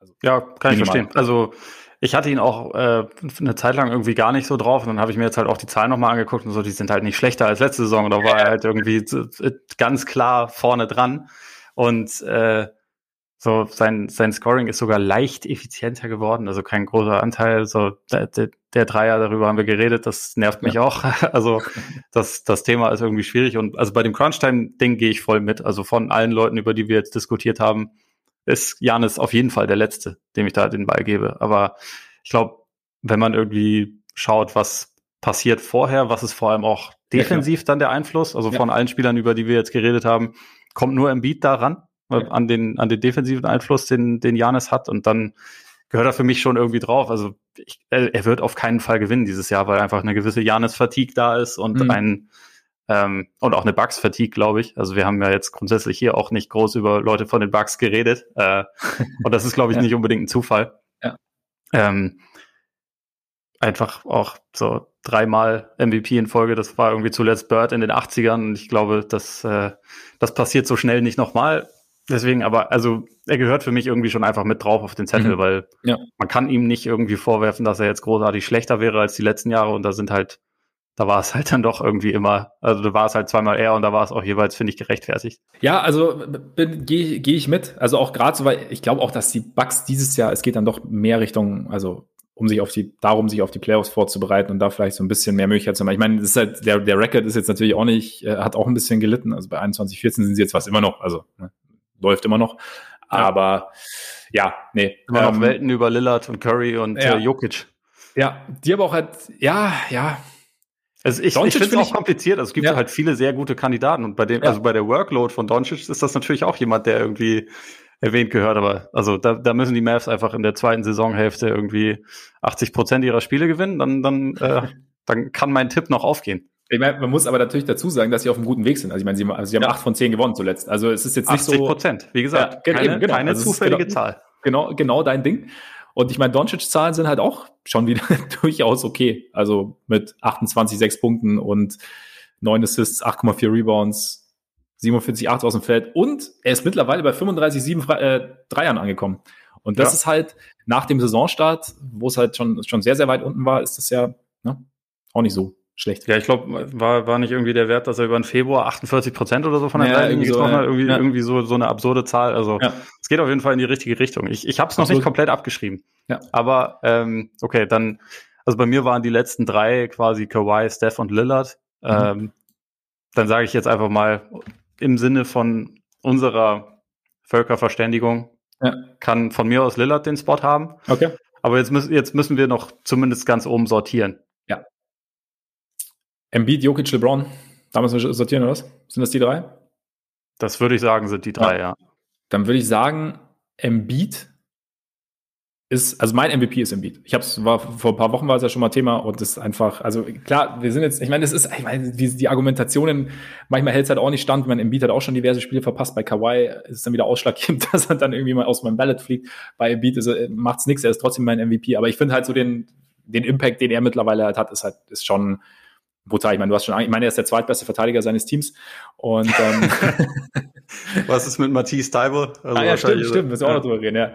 Nein, er, also er ist halt, er ist essentiell für die Defense, ist halt offensiv teilweise einfach nicht, nicht zu verteidigen, trifft jetzt auch irgendwie harten Stepback Midrange-Jumper. Also es ist irgendwie die, die Vielseite. Er hat eben so diese, dieses unvermeidliche, ich habe es schon erwähnt, schon zum dritten Mal heute, aber dieses unvermeidliche hat er mittlerweile mehr in seinem Spiel als jetzt als vorher. Er hat das irgendwie so nochmal zusätzlich hinzugefügt, finde ich irgendwo. Also er ist ja. da, er, er scoret auf so viele Arten, ist, ähm, hat auch irgendwie so noch mal so einen gewissen, noch mehr Nachdruck irgendwie, finde ich, in seinem Spiel, wirkt noch so ein bisschen fokussierter und ist halt damit, ja, und, und trägt halt damit jetzt auch momentan halt auch die Sixers also auf Platz eins im Osten und ist da irgendwo, also ich finde so diese, diese Steigerung nochmal, wo er, also dass er dieses Jahr so ein bisschen die Dinge erfüllt, die man sich erhofft hatte die letzten Jahre, also dass er halt einfach defensiv ein Anker ist, dass er da seine gewisse Agilität und seine, seine Cleverness irgendwie auch ausnutzt und dass er offensiv halt eben sich nicht nur irgendwie auf Jumpshots konzentriert, auch wenn er viel aus der Mitteldistanz wirft, aber er macht es halt einfach sehr, sehr hochprozentig, dass er halt Freiwürfe zieht, dass er mehr, also dass er einfach vielseitiger spielt offensiv. Halt er trifft aus der langen Mitteldistanz wie, also so effizient wie Kevin Durant zu seinen besten Zeiten. Ja. So in seinen besten Saisons. Und das ist einfach, das ist einfach eine absurde nehmen. Steigerung. Ja. Und also ja. ich habe ihn momentan auch auf eins, auch wenn ich das Gefühl habe, dass die, dass die Tendenz langsam so ein kleines bisschen in eine andere Richtung vielleicht ausschlägt. Aber ich meine, die Sixers-Bilanz mit ihm ist immer noch bei 22,7. Ja. Das ist schon sehr stark. Äh, ich bin mir nicht ganz sicher, ob sie wirklich so gut sind. Also einfach, weil, wenn man sich Frage, so die, ja. die, die Net-Ratings und so anguckt, dann sind sie, waren sie zuletzt irgendwie auf Platz 10 in, in der Liga und nicht, nicht so weit vorne, wie sie von der mhm. Bilanz her stehen. Und da bin ich mal gespannt, wie sich das halt entwickeln. Also vor allem auch, ob sie diesen, diesen Top-Spot im Osten halten werden. Das glaube ich eigentlich eher nicht. Und das wäre, glaube ich, schon ein relativ wichtiges Argument. Aber ich glaube, für die erste Saisonhälfte war er einfach der Spieler, der irgendwie am meisten aus seinen Minuten quasi rausgeholt hat. Und mhm. es ist zwar, also es gibt ja immer diesen Leitsatz, uh, the, best avail uh, the best ability is availability. Das finde ich halt nicht. Also ich nee. finde das schon ja. eher noch, also das ist nicht unwichtig. Also wenn jetzt jemand ja. die Hälfte der Spiele verpasst, dann ist er natürlich kein Kandidat. Aber ja. Wenn es sich noch einigermaßen im Rahmen hält, dann kann man auch sagen, dann ist die best, äh, best Ability vielleicht auch das, was du in Wirklichkeit dann tust. Und da, da ist einfach bisher, glaube ich, keiner dominanter gewesen als als er mit dem Teamerfolg, weil man kann, wenn ja. man nur nach den, nach den Zahlen guckt, dann war Jokic bisher der beste Spieler der Liga. Ja. Ähm, also äh, auch gerade bei, bei den ähm, Boxscore-Stats, bei den, bei den Advanced-Zahlen, die das halt alles irgendwie zusammenrechnen, gerade dem, dem offensiven Kram, äh, sticht er natürlich krass raus, aber die Nuggets sind bisher einfach nicht gut genug gewesen und ja. dann, wie gesagt, gibt's da bei mir gewisse Bedenken. Aber wenn, wenn die ihren Kurs korrigieren, ist das, ist das noch ein besserer Kandidat als Doncic, den wir ja auch schon erwähnt haben, wo es halt ein bisschen am Teamerfolg bisher hapert. Sehe ich bei, sehe ich bei Jokic ähnlich. Ich meine, mit dieser Availability kannst ja, kann man sich auch so ausdenken. Ich meine, wenn Dwight Howard 82 Spiele macht und Joel Embiid 55 ist Joel Embiids Ability immer noch geiler zu haben als die von Dwight Howard. Nichts gegen Dwight Howard, aber es ist halt einfach, also einfach das, Geile, das Geile bei den Sixers, sie haben ja beide. Ne? Ja, eben, also von daher, da, da, da ist ja alles ja, möglich. Genau.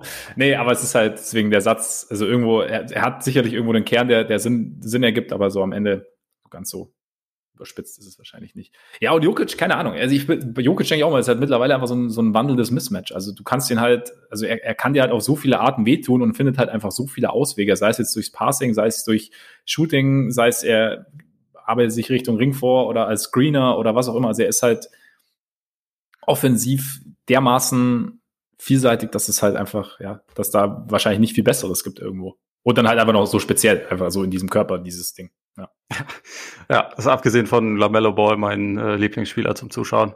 Ja, auf jeden Fall. Von daher, ich, ich meine, die Nuggets, Nuggets sind bei 2005, die Sixers sind, äh, 2005, 2015. Die 2005 wäre ganz gut. Äh, wäre komisch, dass sie, weil sie dann sehr viele Spiele wegen Corona verpasst hätten, äh, aber ja. kann man ja alles noch nachholen. Ja, voll. Und ich meine, aber die Sixers sind bei 23, 12. Also ich meine, der, der Unterschied, also zumindest in der Loss-Column ist jetzt gar nicht so riesig. Ja. Ist Deswegen halt, habe ich Jokic auch auf zwei und nicht ja. irgendwie abgeschlagen auf Platz 25, weil ja. Team ist zu schlecht. So, das, da ist schon alles noch möglich. Ja, absolut, absolut. Ist auch zuletzt, zuletzt drei gewonnen. Also da bin ich auch sicher. Jokic auch auf zwei und dann halt den, den, den Washed King. Ja. Ja. Den, ja, keine Ahnung. Ich meine, brutale Saison. Halt, wie gesagt, auch so diesen komischen Stint zwischendrin gehabt. Aber je nachdem, wie, wie die zweite Saisonhälfte noch so geht, ist es halt, es ist da vielleicht auch noch was nach oben drin. Kleine Prediction, wer wird's dann am Ende? Also jetzt vielleicht nicht, wen, wen wir dann haben, sondern wer am Ende gewählt wird? LeBron kann natürlich gut passieren. Könnte ich mir gut vorstellen, aber ich glaube, diese Embiid-Story ist an sich gar nicht so schlecht. Also wir sprechen ja auch immer so von Kontext und so bei, bei der MVP-Wahl und ja. so dieses, ja, so letztes Jahr so ein bisschen am Tiefpunkt angekommen irgendwo. Man hat, also der, der Scheideweg wurde her, her, herbeigeschrieben, herbeigeredet und dann jetzt halt so die Kurve wirklich so gekriegt. Also wie gesagt, wenn es jetzt halt ansatzweise so weitergeht, die Sixers auf einmal wieder in der Verlosung ums eins der besten Teams im Osten. Embiid dominiert an beiden Enden. Also ich glaube, da, da käme schon relativ viel zusammen, was funktionieren würde und was auch dann da, dazu führen könnte, dass er gewählt wird. Kann ich mir auch vorstellen. Aber ja, irgendwie, irgendwie habe ich so ein bisschen ähm, das Gefühl, dass es sich am Ende vielleicht zwischen Doncic und LeBron entscheidet. Äh, nicht zwischen Jokic und LeBron entscheidet. Okay. Aber wir werden sehen. Ja. Ich meine, welches Narrativ dann bis dahin so übernehmen wird. Genau. Wir haben ja noch ein paar Monate Zeit. Ne? Zweieinhalb. So lange ist das alles gar nicht mehr. Das ist gar nicht mehr so viel, ne? Stimmt. Geil, bei ja. Playoffs. Play-In erstmal. Ich habe tatsächlich Bock ja. aufs Play-In, was glaube ich will. Ich glaube, Play-In ist wild. Ich finde Play-In eigentlich auch geil. Also ich fand es ja. letztes Jahr schon ganz cool und äh, finde das auch nur folgerichtig, dass sie sich das beibehalten. Ja. So, und jetzt aber noch Random Thoughts. Wir sind ja schon wieder, ja, stimmt, wir sind, wir sind ewig schon, lange dabei. Wir sind echt ewig lange dabei. Random Thoughts, schieß los. Okay, ist äh, Kyrie Irving der begabteste Basketballspieler, den es jemals gegeben hat? Also jetzt vollkommen weg von Körper ja. oder was macht er draus oder so, sondern einfach nur das? Er, er zählt schon dazu. Also wir hatten, wir haben doch letztes Jahr hatten wir doch mal so eine Kategorie oder haben wir doch einmal gesagt so äh, der Spieler, den wir am meisten zuschauen, äh, am, am, liebsten zuschauen und da hatte ich ja. Carrie und es ist halt einfach, also er kann halt einfach unfassbar viel. Also es ist halt so sein, sein Repertoire an Moves und Würfen und Arten, sich irgendwie über einen Korb zu schlängeln, äh, über einen Korb, nicht über einen Korb, ist schon, gibt's, gibt's echt nicht so oft. Also ist schon einzigartig, finde ich. Das ist halt, also beidhändig, diese Balance ist irgendwie ziemlich ja. einzigartig, die, ja. der Spielwitz irgendwie kam, kam mir so, ja. mir, dass es, also mir da nicht wirklich eine Parallele zu einfällt. Es gibt natürlich Leute, die auf völlig andere Arten auch dominantere Spieler waren, aber so einfach was dieses Bag of Tricks angeht, vielleicht. Ja. Äh, steht, steht er auf jeden Fall schon sehr weit oben. So, das war Nummer eins. Ähm, dann Bobby Portis sieht aus wie Mike Epps böser Zwilling. weißt du, wie Mike Epps aussieht? Ja, warte, doch. Ich, ich will, lass mich noch mal ganz kurz checken. Aber ich meine. Unter anderem bei Next Friday dabei, bei solchen, bei solchen großartigen ja, genau, genau. Filmen. All About the Money, so die Sachen ja, mit Ice Cube ja. war öfter mal dabei. Ja, ja, genau, doch, doch. ich, hatte, ich hatte den richtigen. Und er ist auch der Pimp in How High. Deswegen kam ich drauf, weil ich How High neulich mal wieder gesehen habe und Ach so, dachte, okay. dachte ach, das ist er. Ja, so ein bisschen, so ein bisschen geht's in die Richtung, weil Bobby Portis ja vor kurzem Opfer von Patrick Beverly geworden ist. Und da eigentlich gar nicht viel konnte. Weil ich finde, ich finde ja übrigens gar nicht, dass Bobby Portis böse aussieht. Ich finde ja Bobby Portis, also ich, ich finde, ich, ich finde Bobby Portis äh, sieht irgendwie nett aus. Keine Ahnung. okay. ich weiß es auch nicht. Frag mal Nikola Mirotic, ob Bobby Portis ja, nett aussieht. Ja, mittlerweile wahrscheinlich nicht mehr, aber vielleicht, ähm, ja, aber dieses, dieses Beverly Fall, oh Mann, ey. Weißt du, was ich meine? Ja, ja, ja, absolut. Mal ja, wieder, wieder eine absolut großartige äh, ja. Aktion von einem der sympathischsten Spieler in der ja. Liga. Ja, auf jeden Fall. Ähm, jetzt habe hab ich mal eine Frage. Hast du auch so Spieler, die eigentlich keine schlechten Schützen sind, aber du bei jedem Dreier das Gefühl hast, okay, der wird zu kurz? Kennst, hast du da jemanden? Kennst du da jemanden? Aus dem Stegreif nicht, aber so das, von dem Gefühl, also das, das du kennst Gefühl, das Gefühl sagt mir schon irgendwie was. Ja, ja, ja. Bei mir ist Thomas Satoranski ist bei mir so einer. okay. Weil der ist halt, der ist kein schlechter Schütze, aber ich habe auch jedes Mal, oh Mann, jetzt, ja, aber das ist so ein Ding. Jalen Brown war vor zwei Jahren ungefähr an dem Punkt, Stimmt, wo Jalen ich immer Brown dachte, der, so einer, das, ja. da wird nichts draus. Ja, ja. Patrick Williams ist auch ein bisschen so. Es kommt auch so ein bisschen so langsame Wurfbewegungen sind da natürlich auch, also denkt man so ein bisschen. Ähm, dann habe ich, würde ich gerne noch mal, ich hätte gerne mal eine Statistik, inwieweit die Freiwurfquoten nach einem End One sinken.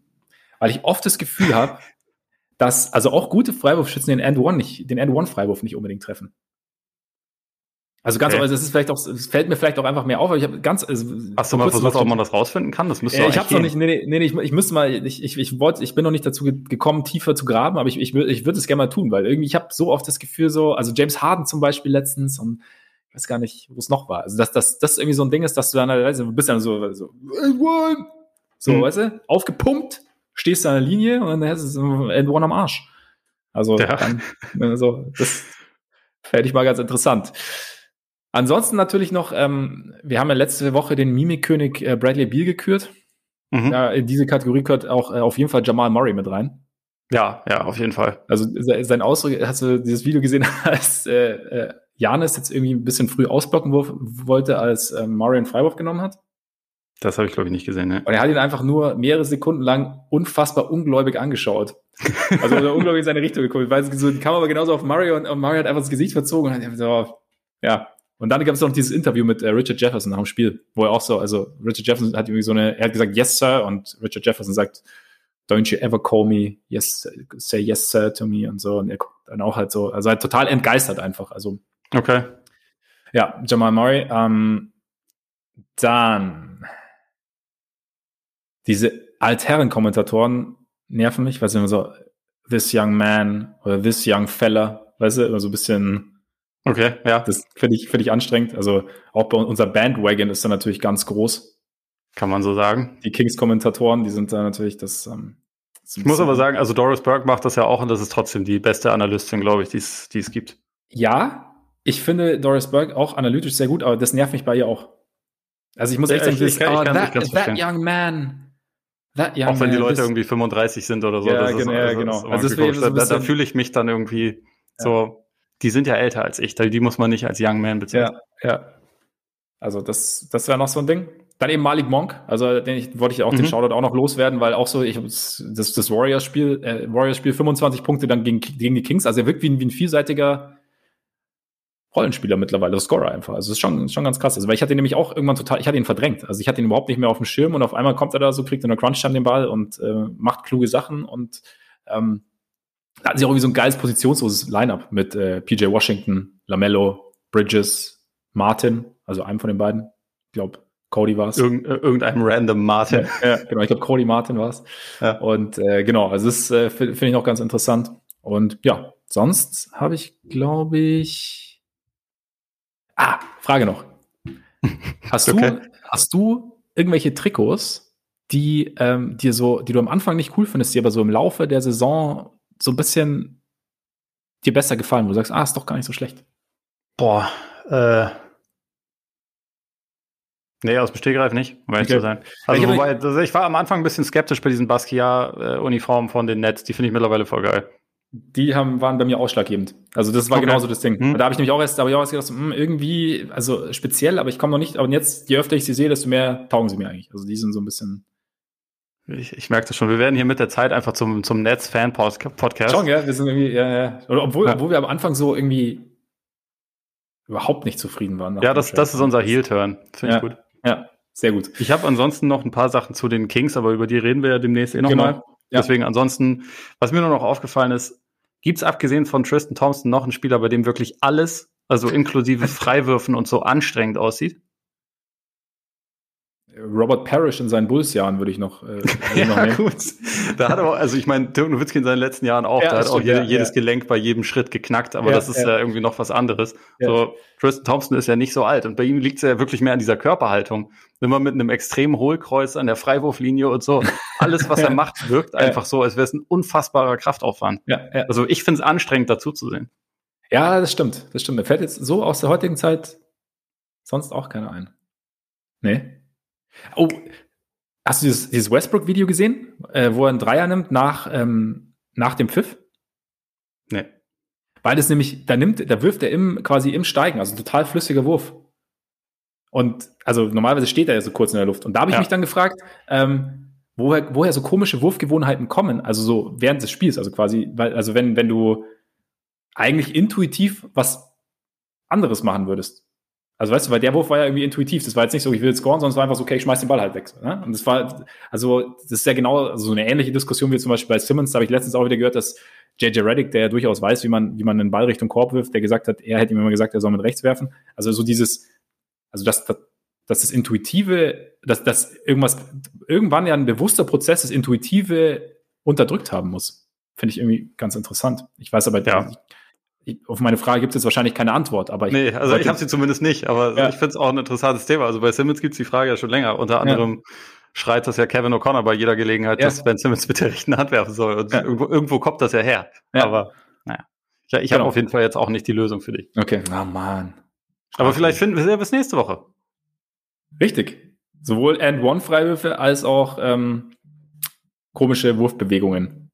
Ja, und das ist dann schon mal eine gute, eine, eine gute Aufgabe, würde ich sagen, und ein guter Abschluss für diese Woche. Ja. Wunderbar. Dann, Freunde, vielen Dank fürs Zuhören. Schön, dass ihr dabei wart. Wir sind quasi am Ende. Aber natürlich, bevor wir ganz am Ende sind, noch die Hinweise, dass ihr uns sehr, sehr gerne abonnieren könnt ähm, bei Spotify, bei Apple Podcasts. Hinterlasst uns da sehr gerne auch eine Rezension. Das äh, hilft uns als Podcast tatsächlich weiter. Bei dieser könnt ihr uns abonnieren. Gleichzeitig könnt ihr uns folgen. Bei Instagram, bei Twitter und bei Facebook. Instagram sind noch ein paar Antworten offen. Kommen noch. Versprochen. Und, wie gesagt, Patreon, Mailbag. Ne? Die Woche, wenn ihr Lust habt, uns Fragen zu stellen, schaut bei Patreon vorbei. Und ähm, wenn ihr schon bei Patreon seid, schaut auch wieder bei Patreon vorbei, weil dann könnt ihr uns da Fragen stellen. Ne? Deswegen so, so läuft die Sache. Und äh, jetzt würde ich sagen, genießt euren Tag, euren Abend, euren Morgen und dann bis demnächst hoffentlich. Reingehauen. Reingehauen.